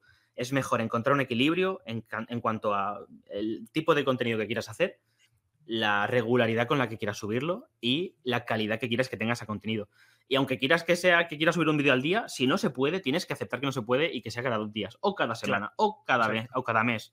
Tienes que adaptarte a ti y respetarte. Yo creo que tú lo estás haciendo muy bien. Vale, me gustaría hablar acerca de un tema ya igual un poco más profundo dentro de tu, y lo hemos tocado ligeramente antes, dentro de tu contenido, la, palabra inversión sale mucho. Entonces, sí. ¿Qué es para ti la inversión en Pokémon TCG? O sea, diferencia entre colección e inversión, ¿qué relación tienen ambos conceptos para ti? O sea, ¿qué es para ti eso? Yo cuando, o sea, yo en el canal habrás visto que hablo mucho de productos sellados. O que cuando sale un, un, set nuevo y tal, vemos las cartas y tal, y me gusta mucho ver las cartas y de vez en cuando hacemos repaso a los sets. Pero generalmente yo cuando hablo de las cartas Pokémon, Sí, también creo que puede haber cierta inversión, sobre todo si eliges bien los sets y las cartas. Y cuando me, refiero a inversión, me refiero a que tu el valor de esa carta o de ese producto se mantenga o que potencialmente pueda subir en el mercado. Yo en el canal tampoco aseguro que esto vaya a pasar. Digo que, pues, bajo mi experiencia, entiendo que esto es algo normal que termine pasando eventualmente en el futuro. ¿Cuánto? Interesante saberlo, no, no sé. Depende del producto, habría que ver eh, cada producto en concreto o cada carta. Pero me refiero a eso, no sé. Y creo que es una forma también, igual un poco más agresiva de llegar a la gente o que la gente lo entienda de forma más sencilla. Pero, no sé, eh, inversión Pokémon, sí. Eh, al final, los productos a lo largo de la historia han demostrado y las cartas que con el tiempo terminan revalorizándose. Es algo que ha pasado y si esto se sigue manteniendo, pues obviamente podríamos esperar algo similar. Similar en cuanto a que también pase, aunque a otra menor escala, claro que sí. Claro, menor escala. yo, creo que hay que tener en cuenta que estamos en, que hemos vivido épocas muy distintas dentro del hobby. Que hubo un boom, luego hubo otro boom más grande, y ahora son, son épocas totalmente distintas. O sea, las cartas que habían antes, la impresión que había antes, la forma de coleccionar que había antes, es muy distinta a la que hay ahora. y para mí, dime, dime. A partir de Escarlata y Púrpura, yo ya me bajo un poco del carro de la inversión, también te digo, ¿eh? Ya eh, apunto un poco más porque a partir de Escarlata y Púrpura los ratios han subido de una forma tan brutal que actualmente hay una cantidad de todo, tío, que Totalmente. ¿cuántos años va a tardar el producto sellado en acabarse, en ser escaso? Y la carta ya directamente es que hay, no sé, no, no, claro, o sea, que son, vamos. Y ojo, y estás, y estás afinando mucho, me refiero. Escarlata y Púrpura ya han como rematado, pero, pero, pero espada y escudo. o sea, estamos hablando de, de mil, o sea, 1.500 millones de cartas impresas por cada set en estimaciones mm, conservadoras. Es una locura en inglés, ¿eh? además solo te hablo en inglés. Entonces, Oye, pues que, eso, eso, llegue a valer dinero, pues bueno, es complicado, es complicado. Y que el producto sellado, bueno, es otra cosa. Por ejemplo, eh, Skies. Igual sí que acaba el producto sellado valiendo dinero, ya no solo porque no se haya impreso tanto como Escarlata y Púrpura, aunque se ha impreso mucho más que, que, que Sun and Moon. Sun and Moon ahí podemos dejarlo más o menos al límite en cuanto a escasez del producto, que aún así, aún así siendo abundante. Pero estamos hablando de que doblaron la producción de uno al otro. Pero, y, y Evolving Skies lo bueno que tiene es que se ha impreso mucho, pero como es tan buen set, y aquí creo que es donde hay que hacer las diferenciaciones, se ha abierto muchísimo y se seguirá abriendo muchísimo. Entonces, bueno, es verdad que puede que el producto sellado de, de Evolving Skies, pues oye, sí que valga un dinero en el futuro. De hecho, ahora mismo está sosteniéndose un precio bastante healthy ahí arriba y destacándose muy por encima del resto de, de su época. Pero creo que, lo has dicho tú, dependiendo de, creo que si alguien quiere obtener retorno, aunque sea del producto sellado, va a tener que escoger también muy bien los productos. A mí me gusta hablar un poco de todo lo que hay, pero siempre meteré más hincapié en los sets que me parecen más interesantes. Por ejemplo, sets que han salido posterior a Lost Origin y que no tienen rarezas brutales como las VMAX alternativas, en una colección inmensa, que eso es, quieras que no, lo más raro que hay dentro de, las colecciones de, escudo y espada. Eh, aún siguen, aún siguen siendo interesantes, por ejemplo. Y, a, mí me interesan mucho las colecciones, que, las colecciones que tienen cartas de arte alternativas. ¿Por qué? Pues porque son cartas que apetece tener, que apetece conseguir, que, que, te da un poco de incentivo de querer abrir un producto, sobre todo cuando este aún no está muy caro.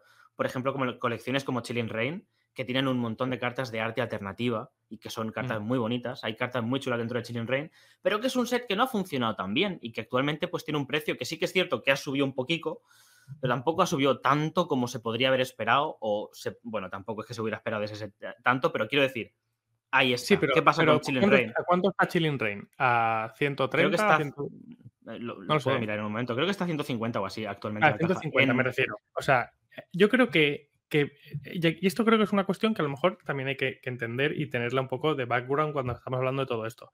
O sea, tener un 50% de retorno en un producto que tiene dos años es un muy buen retorno. Escúchame, actualmente está Chilling Rain en inglés a 165 euros. Ha subido una barbaridad. Vale, hablamos de 65% de retorno.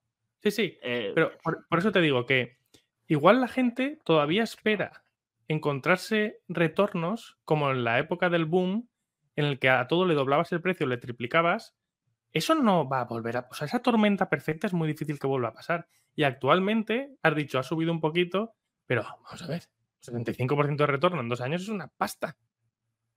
Y es, que el set es muy bueno, tío. Y, es un set que no reimprimieron, sacaron una cantidad de stock brutal, se quedó a las sombras cuando salió el Volving Skies, que fue el siguiente set y se quedó totalmente opacado por Evolving Skies. Pero es un set que apetece abrir, que es un poco el punto al que voy, que sí que hay muchas copias en el mercado y que invertir en cartas sueltas es muchísimo más arriesgado. O simplemente coleccionalas y si el día de mañana mantienen su valor o han subido un poquillo, oye, genial. Pero el producto sellado, que es un poco lo que yo siempre, eh, sobre todo con la bandera por delante, digo, esto es lo más interesante, chavales, que cada vez hay menos. Eh, son productos que, en los cuales yo creo mucho, que no serán de miles dentro de unos años como sí que han pasado con los sets anteriores, pero algo tendrán que subir, no sé cuánto, pero ya, ya lo veremos, es interesante ver esto, pero sobre todo en colecciones que apetece abrir, colecciones que apetece abrir mientras sigan teniendo buenos precios, porque tienen buenas cartas dentro. Y tenemos muchas de estas colecciones dentro de espada y escudo, muchísimas. Empezamos con entre comillas, Battle Styles, luego Chilling Rain, Evolving Skies, no necesito decir nada más, Fusion Strike, un set que yo decía, madre mía, ¿cómo hacen esto? Pero tiene dos megatones gigantescos que son el Umbreon, perdón, el Espion VMAX alternativo y el Gengar VMAX alternativo, que son dos cartas que todo el mundo va a querer tener en el futuro, porque son Pokémon extremadamente importantes y son cartas que al público general le encantan. Esto es así. Entonces son cartas que le van a dar fuerza al set, aunque sea un set basura. Luego tenemos cuatro colecciones brutales: Brilliant Stars, Lost Origin, Silver Tempest y la otra que es Astral Radiance.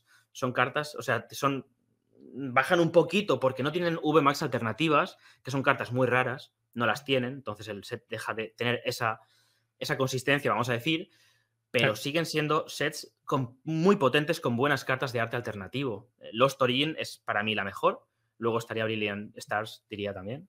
Y son dos sets que, por mucha impresión que, que haya actualmente, la gente terminará abriendo las cajas y los precios de las cajas subirán, porque escasearán en algún momento. Sí, pero ahí es donde quiero ir. lo, que hay que, lo, que va a ver, lo que vamos a tener que ver es si la gente acaba abriendo esas cajas porque los sets les resulta interesantes. O sea, a ver, hay que, hay que tener claro que no todos los sets van a funcionar. O sea, eh, igual dentro de cinco años de espada y escudo hay algunos que dan pérdidas y otros que dan ganancias. Y, o, bueno, o sobre todo Escarlata y Púrpura a lo mejor que, ahí sí que vamos, estamos viendo una impresión ultra masiva. Igual ningún set, eh, con ningún set tienes rentabilidades y, puedes considerarlas una inversión. O sea, lo que hay que pensar también es que a la gente se le olvida de que hemos vivido épocas en el hobby en el que las cajas a 40 y 50 euros en eBay no se vendían. Esa época ha existido. Me refiero, eh, eh, tenemos que seguir. En sets, esto es muy bueno. En sets que ahora cuestan cientos y cientos, como sería el de. Ay, ¿cómo se llama el set de Rayquaza? Eh, Roaring Skies, ¿no? Sí, sí. O sea, es el set obviamente, No, no, bueno, y, se podía coger jungla y fósil también a, precios de, de, 100 dólares la caja, hace bastantes años ya, pero, pero cuando Hobby estaba muerto. O sea, muerto. Entonces, es verdad que mm, dependemos un poco también de que The Pokémon Company siga manteniendo el interés del coleccionista, que a día de hoy no, no veo ninguna. claro, claro, no veo ningún, ningún motivo por el que eso no vaya a pasar. Pero es impresionante la fuerza que tiene Pokémon, tío. O sea, a mí me sorprende porque no para de subir, es increíble. Pokémon es una carta casi segura. Sí, pero, pero, pero, pero no es mantengo el interés del coleccionista solo. Que sí, seguramente sí, porque Pokémon es Pokémon. Pero tienen que no cometer otro tipo de errores. Y tú mismo lo has dicho, yo me bajo del carro, yo me bajo del carro en Escarlata y Púrpura, porque ahora están, la decisión que han tomado es, me paso de impresión, me paso. Pero claro, y eso hace que seguramente, claro, claro, es lo que hay, pero me refiero que todas estas decisiones van a ser las, van a, van a, van a dictar lo de que un set mm, sea bueno o no, si a, la hora de querer elegir un sitio donde poner tu dinero a trabajar, digamos. Porque Escarlata y Púrpura va a ser difícil. O sea, va a ser difícil. Sí, Hay de momento en Escarlata y Púrpura es tal y, aquí entramos en adáptate. O sea, la situación es la que es, elige. Y, sin más, actualmente sets de espada y escudo que hemos dicho que por muy imprimidos que estén, hay varios que siguen siendo bastante interesantes y que actualmente están a buenos precios. Si quieres meter dinero en Pokémon, pues oye, mételo ahí. Mejor que en Escarlata y Púrpura. Yo en Escarlata y Púrpura, a partir de ahí, de momento me he frenado en seco y eh, me estoy adaptando a la nueva situación. Punto. O sea, tú no puedes cambiar la realidad porque eso es decisión de Pokémon y si Pokémon lo quiere hacer así, en base a lo que esté haciendo Pokémon, toma tú tus decisiones. Pero eso no es ni bueno ni malo, eso es lo que hay, es la realidad. Acéptala si quieres y si no, pues súfrela. Pero es lo que hay. No se puede cambiar. Sí, es una realidad. Y es verdad que, bueno, me gusta mucho el enfoque que tienes de, sí, yo considero más seguro, quizá, entre comillas, digamos, el producto sellado. Porque, bueno, estamos viendo cómo todo se está cayendo de precio. O sea, al final el moderno, lo malo que tiene, entre comillas, es que siempre hay más moderno y el moderno nuevo sustituye al moderno de hace un año y eso se va sustituyendo constantemente por nuevos modernos y la gente que está persiguiendo ese tipo de cartas se queda sin gas. Se queda sin gas. Y si quiere perseguir ciertas cosas más adelante, más nuevas, tiene que acabar vendiendo otras cosas porque, porque al final, tú mismo lo has dicho, o sea, es que no puedo permitirme todo. Y es así. Eh, no digo que ahora estamos en un punto nuevo, totalmente nuevo para el hobby. Y habrá que ver cómo evoluciona todo esto, pero es un punto en el que históricamente nunca habíamos estado con esta cantidad de gente actualmente coleccionando que cualquier cosa nueva y rara, por ejemplo, véase la, la, cartita de Van Gogh de Pikachu, va a provocar un FOMO instantáneo loco y masivo en proporción de cuánto de escaso sea, ¿no? Lo que sea. En este caso ha sido la carta de Van Gogh, mira lo que ha pasado. Es, es, una, es una realidad actual hoy por hoy y es básicamente el momento en el que estamos viendo ahora. Es muy posible que de aquí a unos años volvamos a tener puntos más bajos, pero yo ya no sé si en este punto en el que el hobby está tan fuerte comparándolo con 2000, no sé, 17 de 2018, 2014, 2013, lo que sea. ¿Tú crees que volveremos a estar en un punto así, de tan poco movimiento, tan estancado, tan estático? Es, difícil de decir ahora, ¿verdad? Sí, e, es, muy difícil. O sea, es lo que tú dices, estamos en una era nueva. O sea, se abre una nueva era. Después de, incluso, ya no después del boom, después del boom hemos vivido una era nueva y, Espada y Escudo ha dado, al acabar Espada y Escudo ha dado, eh, ha dado pie a otra era nueva, porque hay todavía más producto impreso con mucha gente todavía entrando al hobby. Entonces ahora es a ver cómo se va a adaptar la oferta y la demanda aquí y vamos a ver. Y no sé, lo he dicho antes, es también cuanto más tiempo pasas en el mercado, mejores decisiones puedes tomar en cuanto a lo que compras, lo que vendes y menos errores vas a tender a tener.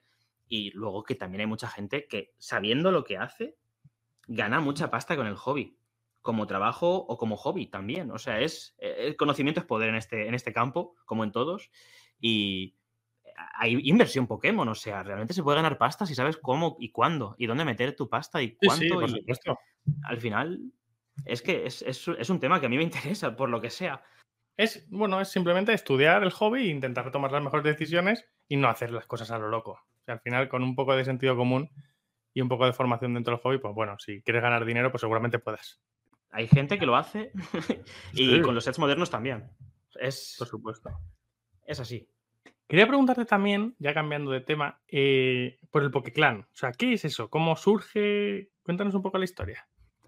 El Pokeclan surge, pues te diría que surge porque empecé a tener un mínimo de relación con el canal de Pokémon Afterclass mm, por persona. O sea, esto es afinidad con persona, con la persona.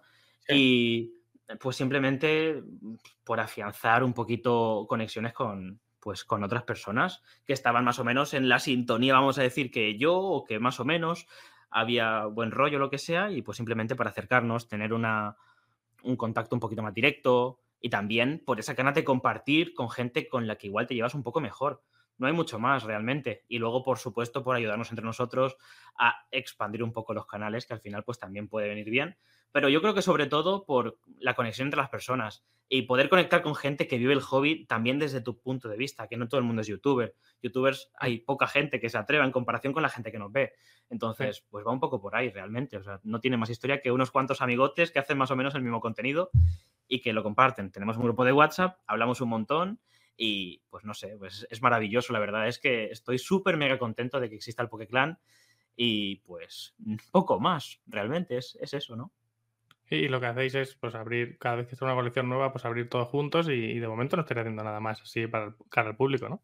No, me gustaría quizás alguna vez tener alguna charla también con alguien o lo que sea. Yo que sé, estamos abiertos. Realmente el Pokeclan es algo que hacemos nosotros. O sea, un vídeo colaborativo y, algo, y poco más. Yo que sé, eh, si alguna vez surge cualquier otra cosa, pues puede surgir en otras ideas, otro tipo de vídeos, lo que sea. Pero bueno, yo que sé. Pues si surge cualquier cosa, la gente ya lo verá. De momento estamos así cómodos y me encantaría en algún punto coincidir con ellos personalmente y, pues grabar vídeos juntos o algo así, alguna apertura o algo así. Creo que podría ser genial y que en algún punto seguramente se podrá hacer. Yo qué sé, ya veremos. Sí, eso la verdad es que tiene que ser guay. el poder compartir ya con otros, ya no solo el hobby, sino que te una a otro punto y poder estar ahí hablando del tema y tal. Eso tiene que estar muy guay. La verdad es que sí. Eh, ¿Qué es lo mejor? ¿Qué dirías que es lo mejor que te ha aportado el hobby? ¿O alguna mala experiencia? Mm, lo mejor que me ha aportado el hobby, pues te diría que, se, que se me pongan los pelos de punta, disfrutar con artes, con cartas, con aperturas locas que te dejan sin palabras.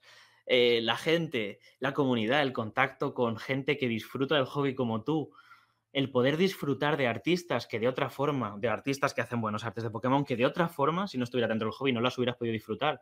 De esta franquicia que yo tanto amo, que es Pokémon, no sé.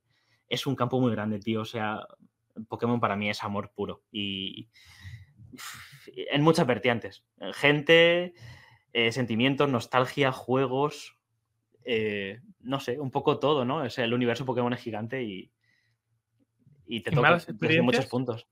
Malas experiencias con Pokémon. Malas experiencias. Pues como no sea comprar cartas que te llegan en un estado incorrecto y que te toque todas las narices, o que te hayan... Oh, tío, cuando empecé a coleccionar cartas Pokémon me estafaron, ¿cómo te quedas?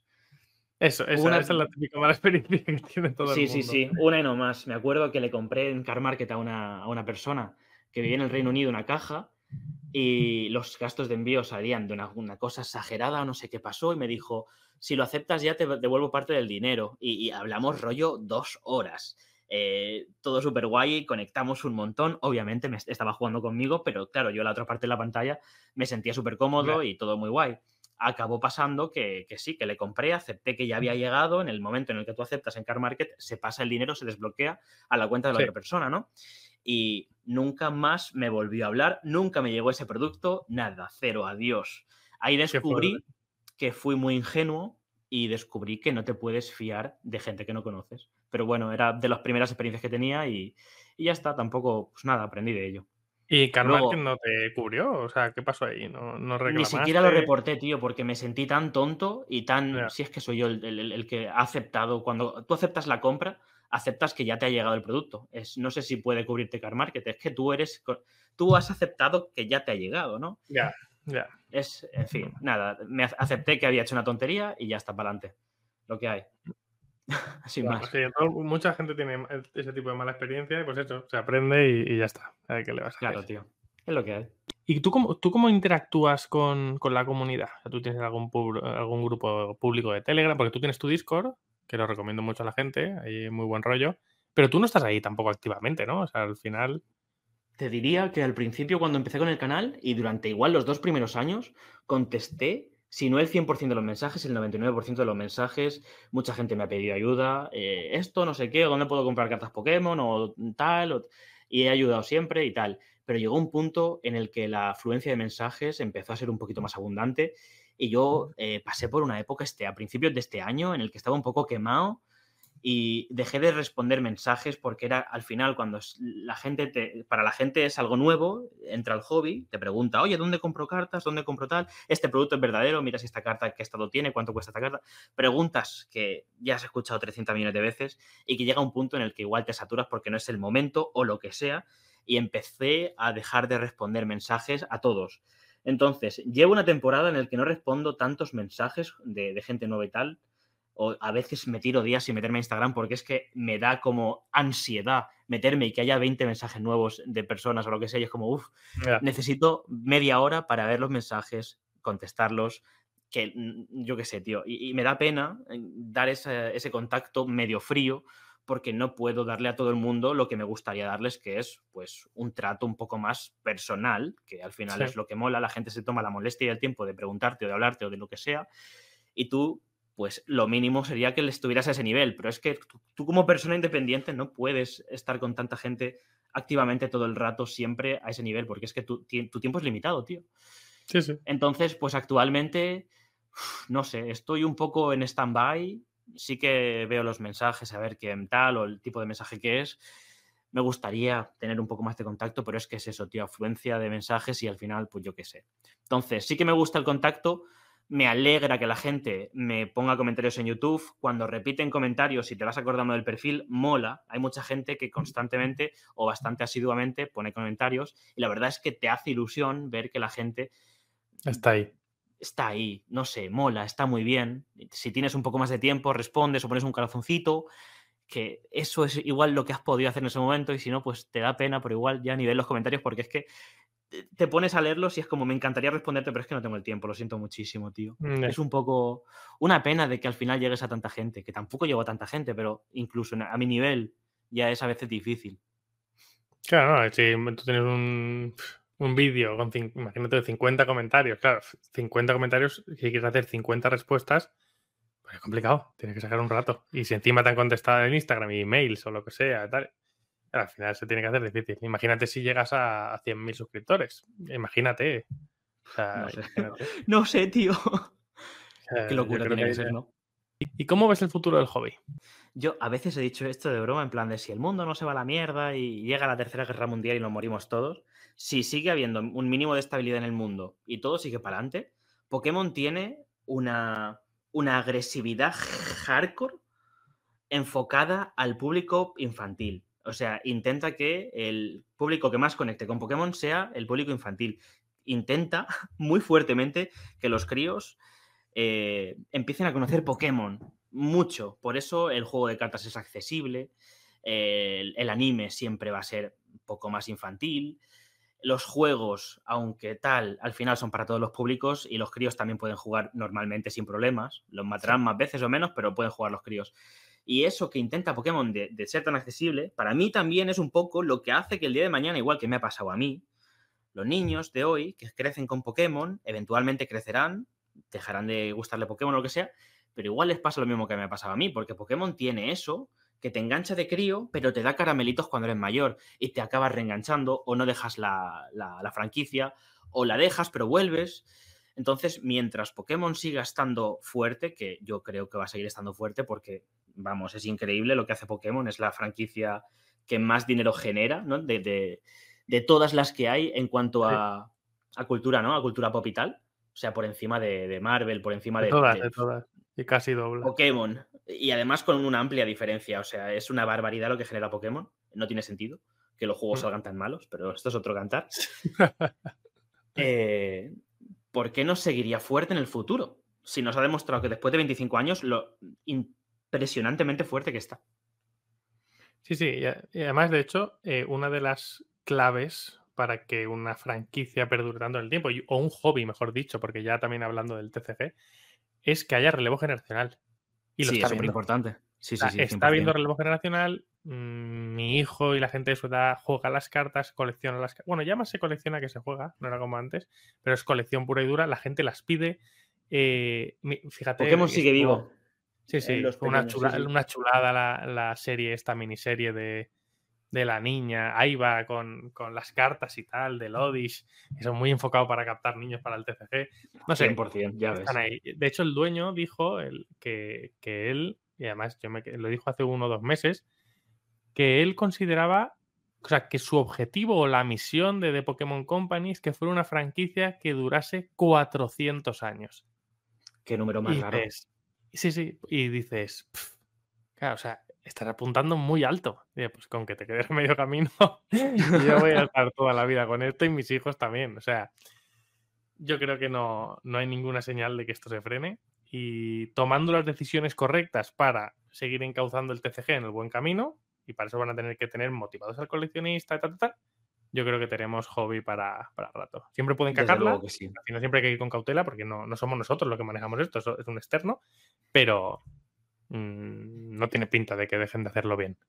Y si, fallan, y si fallan, pues tienen la capacidad siempre de recuperarse y de, retroceder y de, hacer las cosas bien. Al final, Desde luego. Podríamos decir que actualmente Pokémon más o menos está haciendo los deberes. en cuanto al TCG, en los juegos no, está suspendidísimo, vamos. ¿Los juegas? Sí, los, los juegos troncales siempre los juego pero vamos, eh, hasta eh, me he pasado Escarlata o Púrpura y el DLC ni siquiera me, apetece ni comprarlo siquiera. O sea, me gustó mucho, me pareció muy buen juego, pero el rendimiento es tan sumamente paupérrimo, tío, que, me parece una falta de respeto al público, literalmente. Sí, sí. Pero el juego, vamos, el juego en sí está muy bien. Es, por fin empieza a sacar Pokémon mundo abierto, empieza a sacar Pokémon ideas interesantes, pero tío, el rendimiento, por favor. rendimiento, sí. Yo ahora, me, yo ahora estoy con un amigo y nos hemos propuesto pasarnos todos los juegos Pokémon completando las Pokédex al 100%. Es una cosa que nos va a costar ¿eh? años, nos va a costar años, pero no tenemos ninguna prisa. Pero, legal, o sea, ¿legal o, por emulador o cómo? No, no, legal, legal. O sea, ahora estamos con la Nintendo ¿Y 3DS. Pokémon de evento, tío? O sea, no, claro, o sea, me refiero, siempre y cuando se pueda. Es verdad que, bueno, es verdad que luego tienes el Pokémon Home y tal, y más o menos lo que te falte lo puedes llevar a un sitio u otro, pero ahora estamos con el, llevamos casi todo el año con el Hairhole Soul Silver, que así hemos quedado que si hay una remasterización, jugaremos siempre la remasterización, porque así pues, se goza un poco más. Y estamos con ello. Y ahora pues quedaremos el domingo para pasarnos lo que tenemos cada uno de Pokédex y diremos a ver qué nos falta, vamos a intentar conseguirlo para final de año. Y a lo mejor vas a un juego al año. Y, y, pero es una pasada, tío. Es un, es un objetivo guay que lo tienes ahí de cuando estás eh, viendo la tele en el sofá y mi mujer se duerme y la serie ya rula sola, pues digo, pues yo solo no lo voy a ver. Y ya te pones con la Game Boy. Y estás ahí, echas una horita, tal. Y es una pasada, tío. Ese, ese, objetivo que nos hemos marcado es una pasada. Sí, sí, sí, por supuesto. Además, si tienes un colega así como tú, es que vamos, apetece, apetece, te tira, es como, venga, vamos a hacerlo, tío. Sí, sí, tú solo, no podrías, porque al final siempre falta. Te acabas aburriendo. y, y, falta la, contraparte, o sea, no ibas a poder conseguir la Pokédex. Claro. Entonces, bueno, así se hace divertido, te marcas objetivos. Sí, sí, sí, por supuesto. Hablas con alguien. Es una pasada. Está muy bien. Sí. Eh, última pregunta que me gusta siempre hacer a la gente porque creo que, aporta mucho a la gente que nos está escuchando. ¿Qué consejos darías a los coleccionistas novatos que quisieran empezar a coleccionar Pokémon TCG y sobre todo si quisieran empezar a, coleccionarlo hoy? Y aquí hago parón para decirle a la gente pues, que al final en la descripción del vídeo puedes descargar la guía que hice acerca de cómo coleccionar Pokémon TCG, que es donde yo hablo de todos mis hábitos y prácticas a la hora de coleccionar y que escribí todo lo que me gustaría que la gente, o sea, que a mí alguien me hubiese contado cuando empecé y también aprovecho para decir que tú tienes un vídeo muy bueno, también de que es una guía de, iniciación, de cómo empezar a coleccionar, que tiene, pues, que es el número uno de tu canal. También es un, vídeo muy bueno. ¿Y cómo complementarías ahora aquí ese vídeo? Porque, bueno, ¿hace cuánto grabaste ese? Creo que lo grabé hace un año y medio o así. Bueno, pues con este año nuevo de experiencia, ¿cómo completarías ese, ese, vídeo ahora aquí? o, cómo lo adaptarías un poco para este nuevo tiempo? Pues un consejo muy importante para todo el mundo, y cuanto más tiempo llevas en el hobby, creo que más vas a, razonar con él, es paciencia. O sea, eh, generalmente si tienes paciencia, tienes más de ganar que de perder. Obviamente habrá situaciones o cartas o sets o reimpresiones lo que sea que si no lo ves y te lo compras ya, pues a lo mejor sí, lo has comprado en el momento justo, pues porque Pikachu, Van Gogh o lo que sea, cosas muy específicas que es posible que si no las compras cuando las tienes que comprar se te pase el arroz. Pero en general, yo hablo del 90-95% de todo. Si tienes paciencia vas a poder encontrar un mejor precio más adelante. Y si estás empezando ahora en el hobby, te diría que primero conocieras un poco lo que hay, que no te tiras a la piscina, porque hay 300 millones de sets, actualmente hay muchos a muy buenos precios, y si empiezas a comprar este porque es el primero que te encuentras o el otro, es muy posible, y que tu dinero se acaba antes que los, que los sobres que vayas a abrir, que hubieras preferido gastarte ese dinero en otro sobre o en otras cartas, que aquí también, tema carta suelta, tío. Una forma muy fácil de ver si te gustan las cartas Pokémon es que te compres un par de cartas para entender qué es el tema de las texturas, las rarezas, las cartas de arte alternativo, en, ¿sabes? Un poco toquetear un poco el hobby en, en sus puntos que te puede ofrecer y ver si es lo tuyo o igual en verdad no. Y eso, tío, paciencia y un poquito de, un mínimo de explorar lo que hay de formación, ¿no? Sí, un poquito, un mínimo, solamente un poquito. Que seguro que con un mínimo vas a tomar una mucho mejor decisión que si simplemente te, tiras a la piscina, entro a una tienda, me encuentro, yo qué sé, una lata de lo que sea, de Pokémon Go, que se venden mal, y ya está, ¿no? Mm, seguramente tomarás una mejor decisión si eliges con un poquito de. un poquito. Sí, para mí también la paciencia y la formación son lo, lo indispensable. Fíjate que yo, siendo más menos impulsivo a lo mejor, eh, directamente lo que le digo a la gente es, el primer mes mm, guarda la cartera. O sea, el primer mes solo formación. Fórmate, mira lo que quieres, lo que no, hay millones de cosas. Es que el hobby es tan amplio. Han pasado tantos años, no, ha dejado de ramificarse. Es tan amplio que digo, el primer mes, nada, o sea, y ni siquiera vas a empezar a explorarlo en un mes. O sea, va a ser como una super iniciación en 30 días si le dedicas una o dos horas al día. O sea, fórmate, y luego ya coge y, con más o menos los objetivos claros, que te van a cambiar, pero ya más o menos seguramente no hagas ninguna locura, no hagas nada súper impulsivo. Creo que lo, importante, al final, hacer cosas impulsivas económicamente dentro del hobby es, y esto es una realidad, lo que hace que mucha gente deje de coleccionar porque se quema. Sí, pero eso es un consejo que por muy bueno que sea, lo das desde dentro del hobby. Y una persona que acaba de entrar y que no tiene ni idea de nada, no lo va a terminar de entender, creo yo, porque no sabe lo que hay. Y tampoco, cuando no conoces del todo un, hobby, un tema en este caso, pues el tema del TCG de Pokémon, le estás pidiendo a alguien que todavía no ha pasado por el embudo de eh, ahora estoy atrapado, ya no, no me saca de, esta cueva nadie. Primero tiene que meterse para interesarse y aprender un poquito. Entonces, yo creo que sí que ese pequeño toqueteo de me compro algunas cartas o veo o me compro unos pocos sobres, abro a ver qué pasa. Eso creo que pero, da una pequeña ¿eh? noción. No, pero eso puede estar visto, o sea, vamos a ver, eso puede, incluso puede llegar a entenderse dentro del apartado de formación. O sea, si yo digo en el primer mes, mira, mi presupuesto son 200 euros y voy a entender el hobby, esos 200 euros. Esa idea, es que es una idea ya muy establecida. Que sí, que es verdad que la gente entra al hobby y es verdad que mucha gente entra sola. Pero bueno, para eso están los canales de YouTube, para eso están los canales en los que puedes más o menos, pues eso, dar que la gente de pie a conocer guías, como tu vídeo, por ejemplo, que hace que la gente no cometa locuras. O sea, mm. obviamente cuando tú entras solo al hobby, pues sí, dices, claro, es que es una cosa tú eh, que ya tienes muy pensada. Sí, es cierto. Por eso, por eso digo que mi guía es una cosa que me hubiese gustado que alguien me hubiese dado nada más empezar. Obviamente, la gente va con ensayo y error. Pero bueno, gracias a, por ejemplo, cosas como tu vídeo, que son cosas que la gente se topa nada más entra a internet porque pone ¿cómo tengo que coleccionar cartas Pokémon? Y aparece tu vídeo, ese tipo de herramientas son las que dan a la gente la, habilidad de poder empezar bien. O no, o poder empezar mejor. En poder empezar mejor, sí. Sí, estoy de acuerdo, estoy de acuerdo. Pero es. Hay una cosa, tío, que. que ah, yo no sé, tú cuando, por ejemplo, cuando empezaste a coleccionar cartas o cuando te reenganchaste, hmm. no fue más agresivo al principio, no has tenido momentos muy agresivos en el que has sentido necesito ponerme al día, que es un sentimiento muy típico que surge, o sea, que, tiene la gente que empieza a, coleccionar, se da cuenta de que hay demasiado y pues imagínate que lleva una temporada ahorrando lo que sea y se quiere poner al día o tiene esa necesidad sin darse cuenta y empieza a gastarse de una forma mega compulsiva al principio muchísimo dinero en un montón de cartas simplemente para intentar ponerse al día. O por la emoción, la adrenalina, me gasto dinero, consigo cartas, Dios mío, qué maravilla es esto, me, necesito seguir a este ritmo porque me está aportando un montón de energía, de madre mía, de felicidad, ¿sabes lo que te quiero decir? Es algo muy típico en los novatos, en la gente que empieza nueva y se deja llevar por esa ansiedad de querer tener más y querer tener más y nunca te acaba, nunca se, nunca se, nunca para esto, tío. Siempre hay más y más y más. Y es muy típico cometer ese error, tío. Es muy típico. O sea, yo sí que hice un par o tres de compras de necesito, quiero tener algo ya y era como tal, pero es verdad que hice compras que a día de hoy no me arrepiento de haber hecho. Más o menos eran compras informadas, más o menos era iban un poco encarriladas en lo que yo iba a querer coleccionar porque obviamente yo no venía de nuevas. Entonces, o sea, me refiero, como yo ya de niño tuve estas colecciones y yo tenía claro que iba a hacer algo así, pues mis compras impulsivas fueron un Dark Blastoise PSA9 First Edition y el Dark Charizard PS Edition. O sea, me gasté mucha pasta, pero fueron cosas que dije, aquí no me voy a equivocar. Dark Charizard PSA9 First Edition tal y el Blastoise no me voy a equivocar. Entonces, en una sobrepagué un poco, en otra pagué precio de mercado, tal, pero, ya, pero sí que fue una ansia, o sea, sí que fue, hostia, pero bueno, luego a partir de ahí me puse a estudiar, tal, tal, vale, cómo me organizo esto, y ya, bueno, es que yo igual soy demasiado...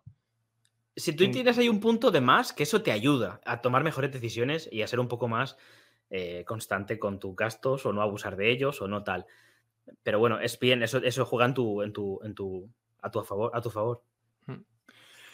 Bueno, pues a ver, ¿estás listo para la traca final? Cinco preguntas rápidas. Lo puedo intentar. Claro que sí. ¿Pokémon favorito? Uf, demasiados, tío, no lo sé. Eh, Mew, venga, Mew, por decir uno. Venga. Eh, ¿Slaps o Binders? Eh, Binder, 100%. Binders. ¿Qué carta no venderías nunca?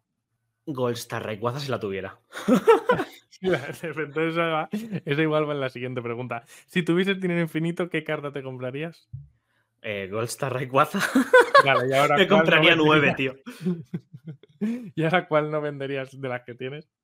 De las que tengo, muchísimas. O sea, no tengo intención de vender la mayoría de las cartas que tengo actualmente. Vale, ¿y a quién te gustaría que entrevistásemos? Pues eso es muy difícil porque eh, yo empecé eh, viendo mucho de comunidad inglesa. Me encantaría que fuera alguien de la comunidad inglesa, la verdad. ¿Tiene que ser de la comunidad española?